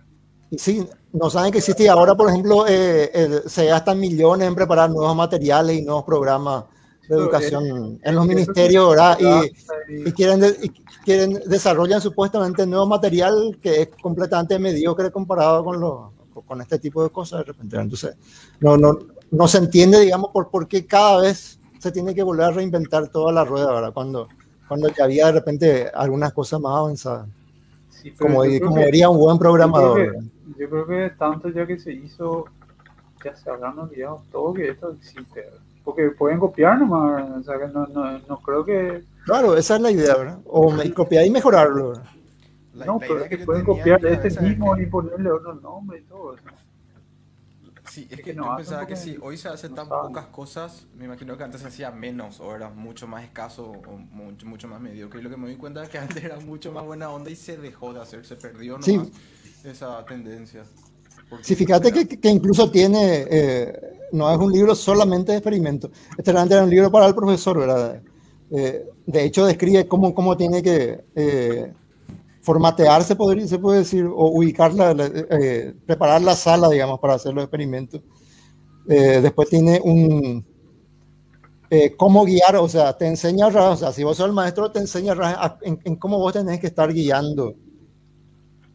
Tiene toda una sección solamente para, para que el, maestro aprenda cómo guiar un experimento, cómo hacer la planificación, etcétera, y la evaluación al final. Ahí Tiene planeamiento, tiene el antes y el durante la construcción. ¿verdad? O sea, digamos, es bastante completo. ¿verdad? Y empieza con experimentos biológicos, ¿verdad? como hacer un terrario, un, un formicario, creo que se, se llama así, un formicario, acá está. ¿verdad? Fornicario. No, formicario. Ah, ah, qué, qué mal. Grúa electromagnética. Y es que, no, joder. Bueno, tampoco es que va a alzar un, un camión eso, No, la, eh, la idea de eso era simplemente explicar la, la- la- la parte de, de magnetismo. ¿verdad? ¿Cómo se llama eso? Eso se llama bobina. Son bobinas y, y forman un electroimán. ¿verdad? 20 por 15 por 1.5. 3 listones de madera de 30 por 1.5. Dos carretes, que son esos circulitos que están ahí. Y un metro de cable. Un clavo de gancho grande. Un pedazo de metal de una lata. Dos pilas de clavos.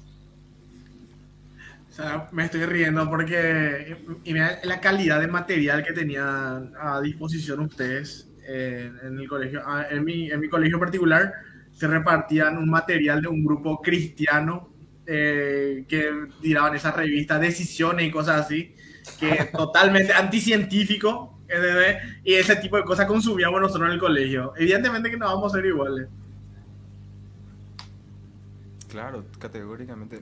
Yo pensaba. Perdón si no dije de manera despectiva eso de cristiano, no se enojen que por favor. Y la otra vez en el grupo ya se enojaron porque No, hablaste de una ya- avenida o algo así. Ya, ya no voy a tocar los temas cristianos en, el- en ningún grupo, por la duda. Pero imagínate Eh. todo lo que implica en la educación, no es solamente la- los fundamentos científicos, sino el simple hecho de hacer ese experimento, vos estás, qué sé yo, eh, tu motricidad, eh, manejando diferente, qué sé yo, ingeniería de materiales. Es demasiado amplio lo que abarca hacer este tipo de actividades. Bueno, pegaría que esto sirva para, no sé, los que están escuchando, que se emocionen y hagan, busquen si hay algún profesor que tiene su oportunidad de demostrar hacer esto con sus chicos que lo hagan. O los que tienen hijos también, que, que hagan con sus hijos. Hay pequeños colegios, yo sé que hay uno que otro colegio que hace, que, que tratan de, de, de De hacer incentivarlo. mucho más práctico, ¿verdad? Eh, yo tuve, por ejemplo, la oportunidad de estar en el CDI, Centro para el Desarrollo de la Inteligencia, donde eh, decían que vos como profesor tenés que hablar lo menos posible y hacer que los alumnos eh, eh, jueguen, desarrollen, investiguen y no hacer esa típica clase donde te paras y explicas sin parar. A mí me causa gracia que este libro tenías vos como base de tu router, Walde. Sí, porque, porque siempre lo tengo medio a mano, ¿verdad? Eh, principalmente porque me trae gratos recuerdos, ¿verdad? digamos, de mi iniciación a la, a la ciencia, a la ciencia experimental ya directamente.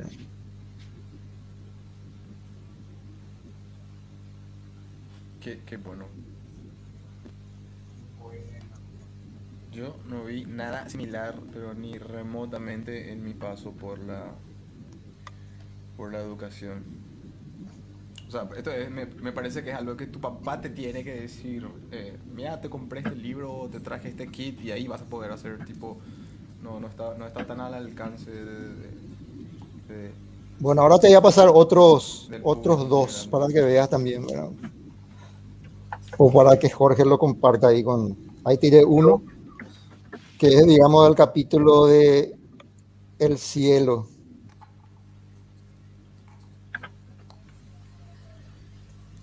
Mira, trabajo huele mal. Ya, mira vos, qué purete.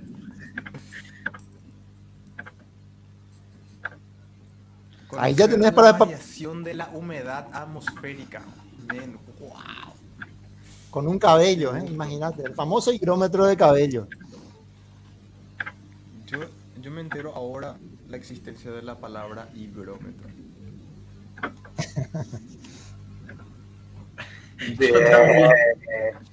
Esa risa de Valdemar ya fue burlona, ya conozco su risa. ¿Cuál, cuál de todas mis risas? No, para nada. Nada que ver. Waldemar, Ignorante. seguro.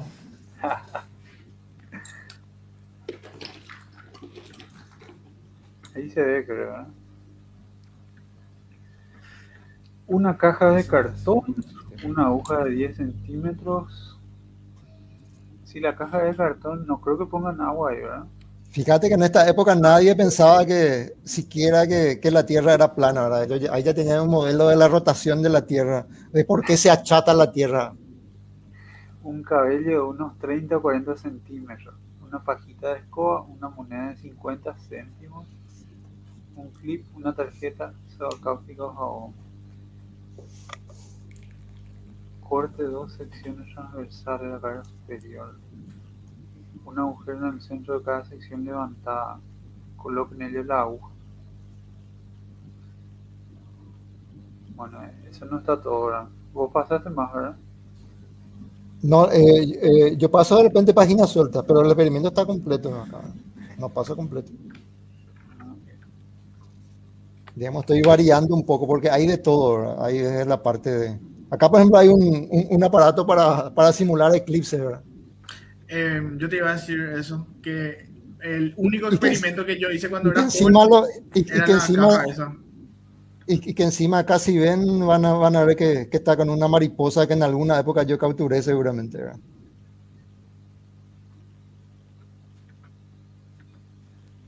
El cielo. Bueno, ahí no hay experimento. Y Reproducción de los eclipses, y ahí está. Ahí te, te- estoy pasando las- lo- los casos de... 56 Reproducción años tiene este libro. Zodíaco. No, ¿cómo 56?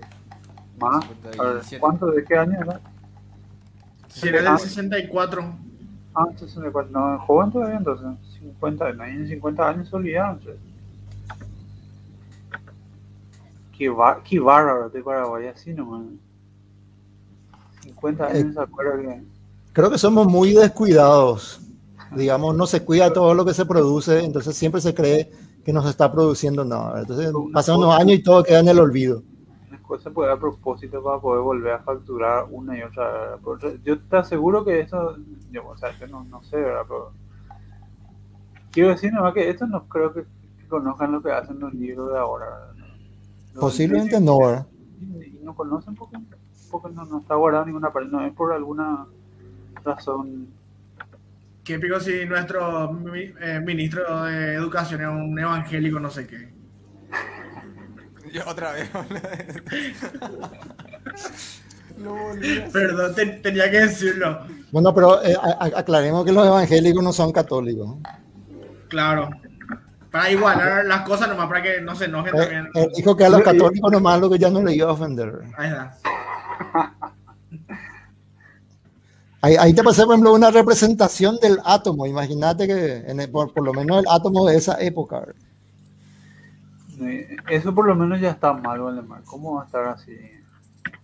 No estaba Es del el todo bien. Entonces, es el la- Claro, pero era Thomson. 64, ¿verdad?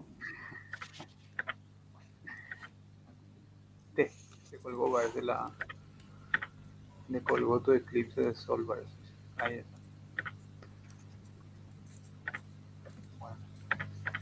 Una tablita, dos tapas de cuaderno, tres varillas de madera, una esfera de arcilla, un clavo, una fuente de luz, lápices de colores, un radio de bicicleta, otra varilla de metal. Un radio de bicicleta.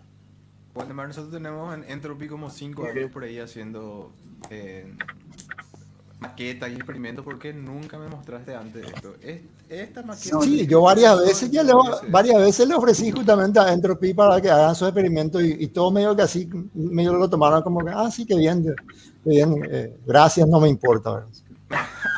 Eh, si yo veía esta imagen del eclipse de sol, yo iba, eh, iba a tratar de, de- de impulsar que esto por lo menos haga. Qué bueno está. Fíjate, es- eso último que te pasé es un experimento que yo suelo ver que hacen en Fiuna, por ejemplo.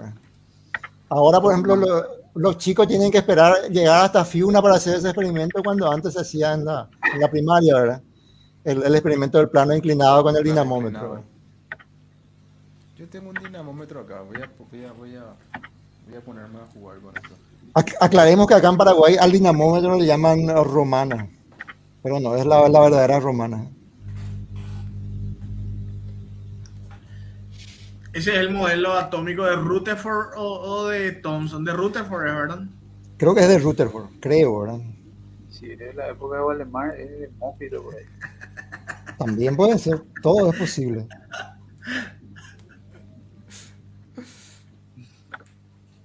Acá encontré otra mariposa. Aplastarle, aplastarle. Una polilla. Vos tenés una colección de mariposas. Tengo una colección, sí. Espera, ¿qué tipo de mariposa? De todo tipo, de todo tipo. Ahí en la esquina tiene unos cuantos y ahí en su.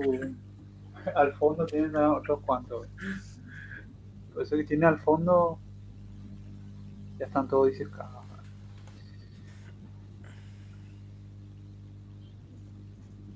No sé si pasaste más, boludo. Pasé una turbina, pasé cómo fabricar globos, globos aerostáticos, ¿verdad? Yo una vez casi llegué a incendiar una clase con, con este tema del globo. Se subió el globo, pero se quemó a mitad. El tema que, lo- que también lo hice dentro de la clase, ¿verdad? Eso suena a leyenda de Encima, mucho eh. caco ya. No, no, no. no eso, eso no es leyenda. Ese Cruz del Sur, ¿qué es eso? ¿Qué, qué cosa es ¿Qué Eh, función eh, un- cumple? Es un proyector de, de constelaciones, te- eh, digamos, eh, Ah, mira qué O sea, te da la idea solamente para la Cruz del Sur, pero, pero te dice que vos podés fabricar, digamos, eh, haciendo otro tipo de agujeros y proyectarlo con una linterna por la pared. ¿verdad? Qué raro que esto no se le haya ocurrido a Volpe, por ejemplo. Y coste que él, eh, yo había rescatado, creo, creo que contigo nos fuimos una vez ahí Sí. y rescatamos este libro. ¿verdad? Este era, ¿no? Vos me Sí. mostraste un libro que decía cosmografía. Ah, bueno, entonces era el de- era- eran los otros. Sí, Eh, sí pues eh, yo tengo aparte otros dos libros muy interesantes que eran, eh, eh, que se llama de, de geografía, que un- uno fue impreso en, en el colegio, bueno, en, en la imprenta esta de los, de los sacerdotes jesuitas, que son libros de geografía y antes en geografía entraba todo lo que era astronomía, ¿verdad? Le llamaban geografía matemática, ¿verdad? Y en uno de ellos, Plutón todavía no tenía su nombre. Eh, eh, son libros mucho más viejos que, que este libro, ¿eh? pero son paraguayos. Eh, y en uno de ellos, a Plutón todavía le llamaban planeta transneptuniano. Todavía no tenía su nombre propio. En el siguiente sí ya tuvo su nombre propio. Yo pensé que Plutón fue transneptuniano recién. No, No. Plutón siempre fue un objeto transneptuniano. ¿verdad? Sí, Eh, no, eh, eso sí por lógica, pero el, el- Creo que una, eh, una nena, si no me equivoco, eh, fue la, la que dio la idea o algo así de, de- de nombrarle Plutón a Plutón. Eso, esa Sí. anécdota no, no recuerdo. Porque se prestaba para que su, sí- para que su símbolo sea una P con una L, que también eran las iniciales de Percival Lowell. Percival Lowell. Demostrar que el calor hace que el aire se expanda y apreciar la importancia de los globos. Apreciar la importancia de los globos. ¿Qué es lo que hacen No en es- la ah, eh, los globos son muy importantes para muchos, para por muchas razones. Depende del tipo de globo que hay que estar Claro. refiriendo. Evita muchos era- problemas. Algunos tenía- evitan problemas. Tenía que enseñarse. Bueno, o sea, Eso- había educación, había educación sexual entonces en la época. Eso hubiese. Eh, le- sí, le había- a mis padres. Nosotros ten- tuvimos educación sexual. Y, a- y así de la más cruda y todo, ¿verdad? De la que ahora, de la que ahora de repente muchos se pueden escandalizar quizás. No, yo digo lo, lo mismo por estos experimentos. Era para la primaria supuestamente esto, ¿verdad? Y tenía que trabajar con fuego y demás, ¿verdad? Hoy en día la gente se rasga Sí. las vestiduras por este tipo de... Sí, el pobre chico, ¿verdad? Que imagínese. adulta. Demostrar que el calor hace que el aire se expanda. 6 hojas, papel de seda, alambre, algodón, alcohol, goma, hondudo. Una latita. ¿Y ¿Qué es lo que es la latita ahí? La latita Ah, sería ah, eh, donde vos pones el alcohol para, para encender la, la llama. ¿verdad? Ah, abajo. Abajo. ya. Ah, Sí. sí, tipo un globo aerostático. Disponga sobre una mesa seis hojas de papel de seda, una encima de otra. Recorte dándole forma que enseña gráfica y pégala una a otra por los bordes, formando un globo. Ah, o sea que vos tenías que armar el globo, no era un globo que ya viene No, no, vos tenías que armar, ¿verdad? No. todo, ¿Cuál, cuál, es el, ¿Cuál es el chiste de comprar un kit y armar el kit? Sí, la idea es que vos mismo armes el kit incluso. Sí, pero armar el globo, eso es lo que no. Y armar, no, Es que- no es fácil, pero se hace. Sí, antes, antes de armar el, para, hacer, para completar tu tarea tenés que despedazar el, el, el papel de seda. Sí. Romper todo el globo y después armar otra vez. Y por- Y por, por cada minuto que, que te retrasas para en, en entregarte, te quitan tres puntos. Cierro la parte superior con un círculo de papel. Dos aros de alambre, del cual también en la boca del globo. ¿Por qué dos? Corte dos pedazos, uno arriba y uno abajo.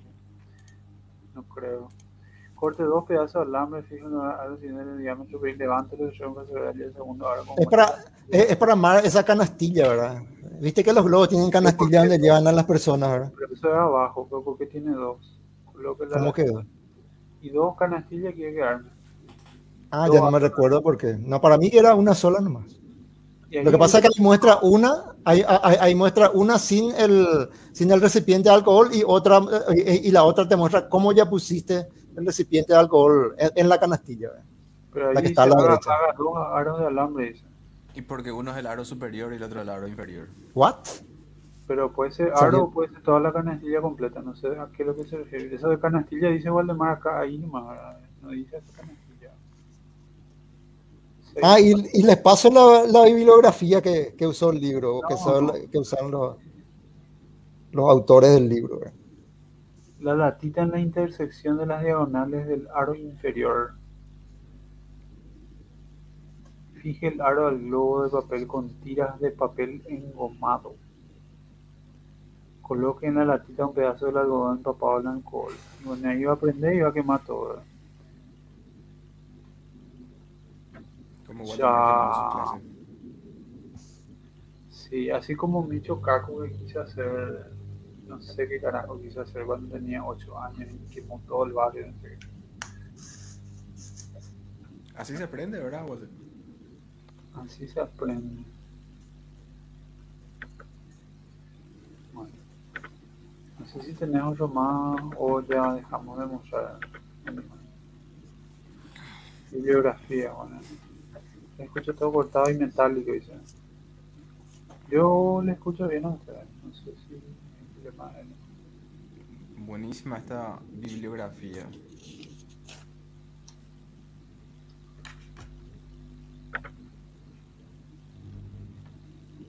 Así que hagan experimento, chicos, o padres con sus hijos, o profesores con sus alumnos. Eh, se aprende de todo, se aprende de, inclusive a no frustrarte cuando haces y te sale mal, se aprende a subsanar los errores. Y cuando funciona y sale el experimento y están dando, no hay, hay pocas cosas que son más eh, placenteras. Eh, Yo tengo preparado para el final, viste que mencionó Pedro sobre eh, el punto pálido azul. Yo me tomé el atrevimiento y hice la traducción y me grabé redactando. Entonces para el final tengo preparado eso. Dura cuatro minutos. Entonces tengo eso sí para, para cuando sea el momento. Dale, señor. Creo que Genial. puedes meterle más allá y, y ahí Waldemar se salió un ratito porque tiene problemas con tu audio. Dale.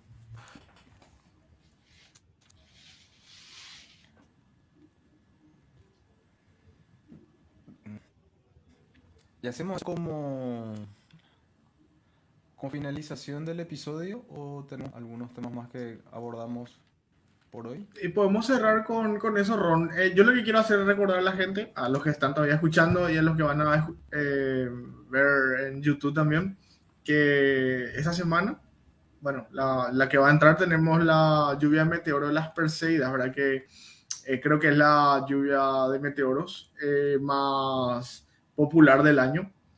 Eh, creo que el 12 y el 13 es su pico máximo. Y, bueno, eh, para los que tienen tiempo de madrugar y tienen cielos despejados eh, y están un poco alejados de los núcleos urbanos, capaz, va a ser mejor observar eso. Tienen que tener mucha paciencia y, y nada, si pueden, si tienen equipo para tomar fotos, genial.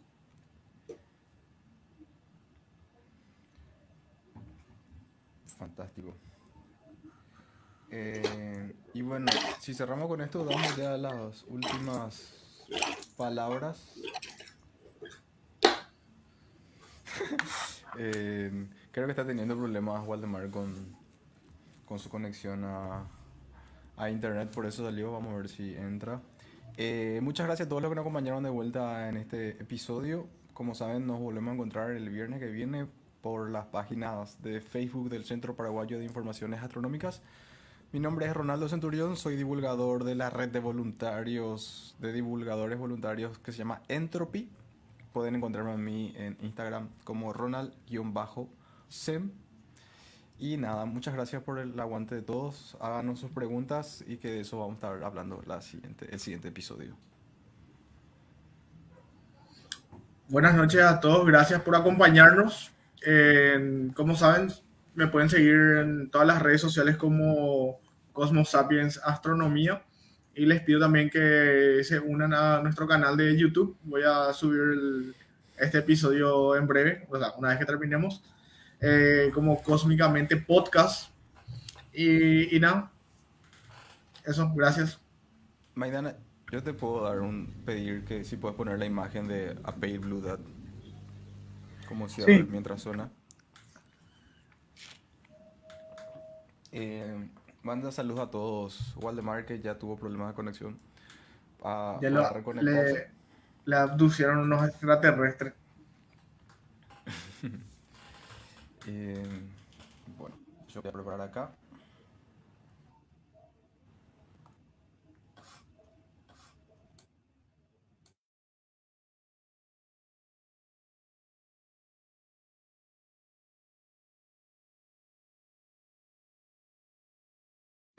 Tengo dos imágenes, dos imágenes.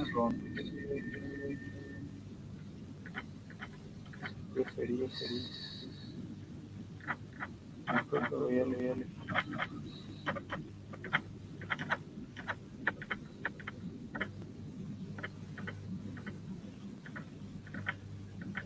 Creo que esa es la que mejor, queda,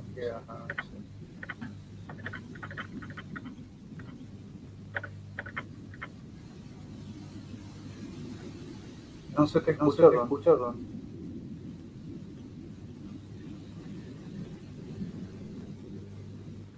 Ok, sorry, perdón. Eh, esta es la imagen que fue tomada por la Voyager, que es conocida como un punto pálido azul.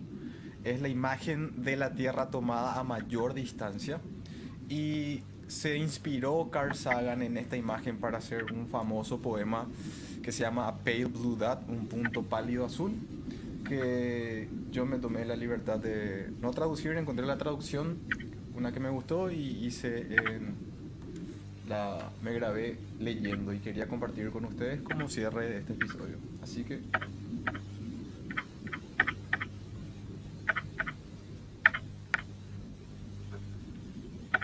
Así que eso es todo. Muchísimas gracias. Y vamos a avisar yo Eh, pongo play. Sí, eh, conseguí, creo que, creo que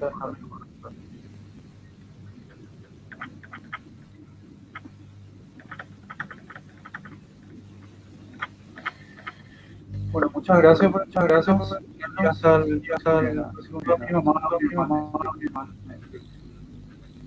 Hasta el próximo día, hasta el próximo.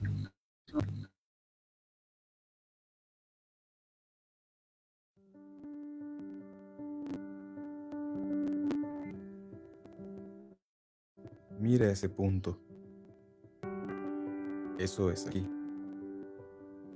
Eso es nuestro hogar. Eso somos nosotros. En él, todos los que amas, todos los que conoces, todos de quienes has oído hablar y todo ser humano quienes fuera han vivido su vida el conjunto de nuestras alegrías y sufrimientos, miles de religiones, ideologías y doctrinas económicas, cada cazador y recolector, cada héroe y cobarde, cada creador y destructor de civilizaciones, cada rey y plebeyo, cada pareja de enamorados, cada padre y madre. Niño esperanzado, inventor y explorador, cada formador de moral, cada político corrupto, cada superestrella, cada líder supremo, cada santo y pecador en la historia de nuestra especie vivió ahí, en una mota de polvo suspendida en un rayo de sol. La tierra no es más que un pequeñísimo grano en una vasta arena cósmica. Piensa en los ríos de sangre derramados por cientos de generales y emperadores para conseguir gloria y ser los amos momentáneos de una fracción, de un punto. Piensa en las crueles visitas sin fin que los habitantes de una esquina de este punto hicieran con los casi siquiera distinguibles habitantes de alguna otra esquina. Cuán frecuentes malentendidos, cuán darse unos a los otros, cuán fervientes sus odios.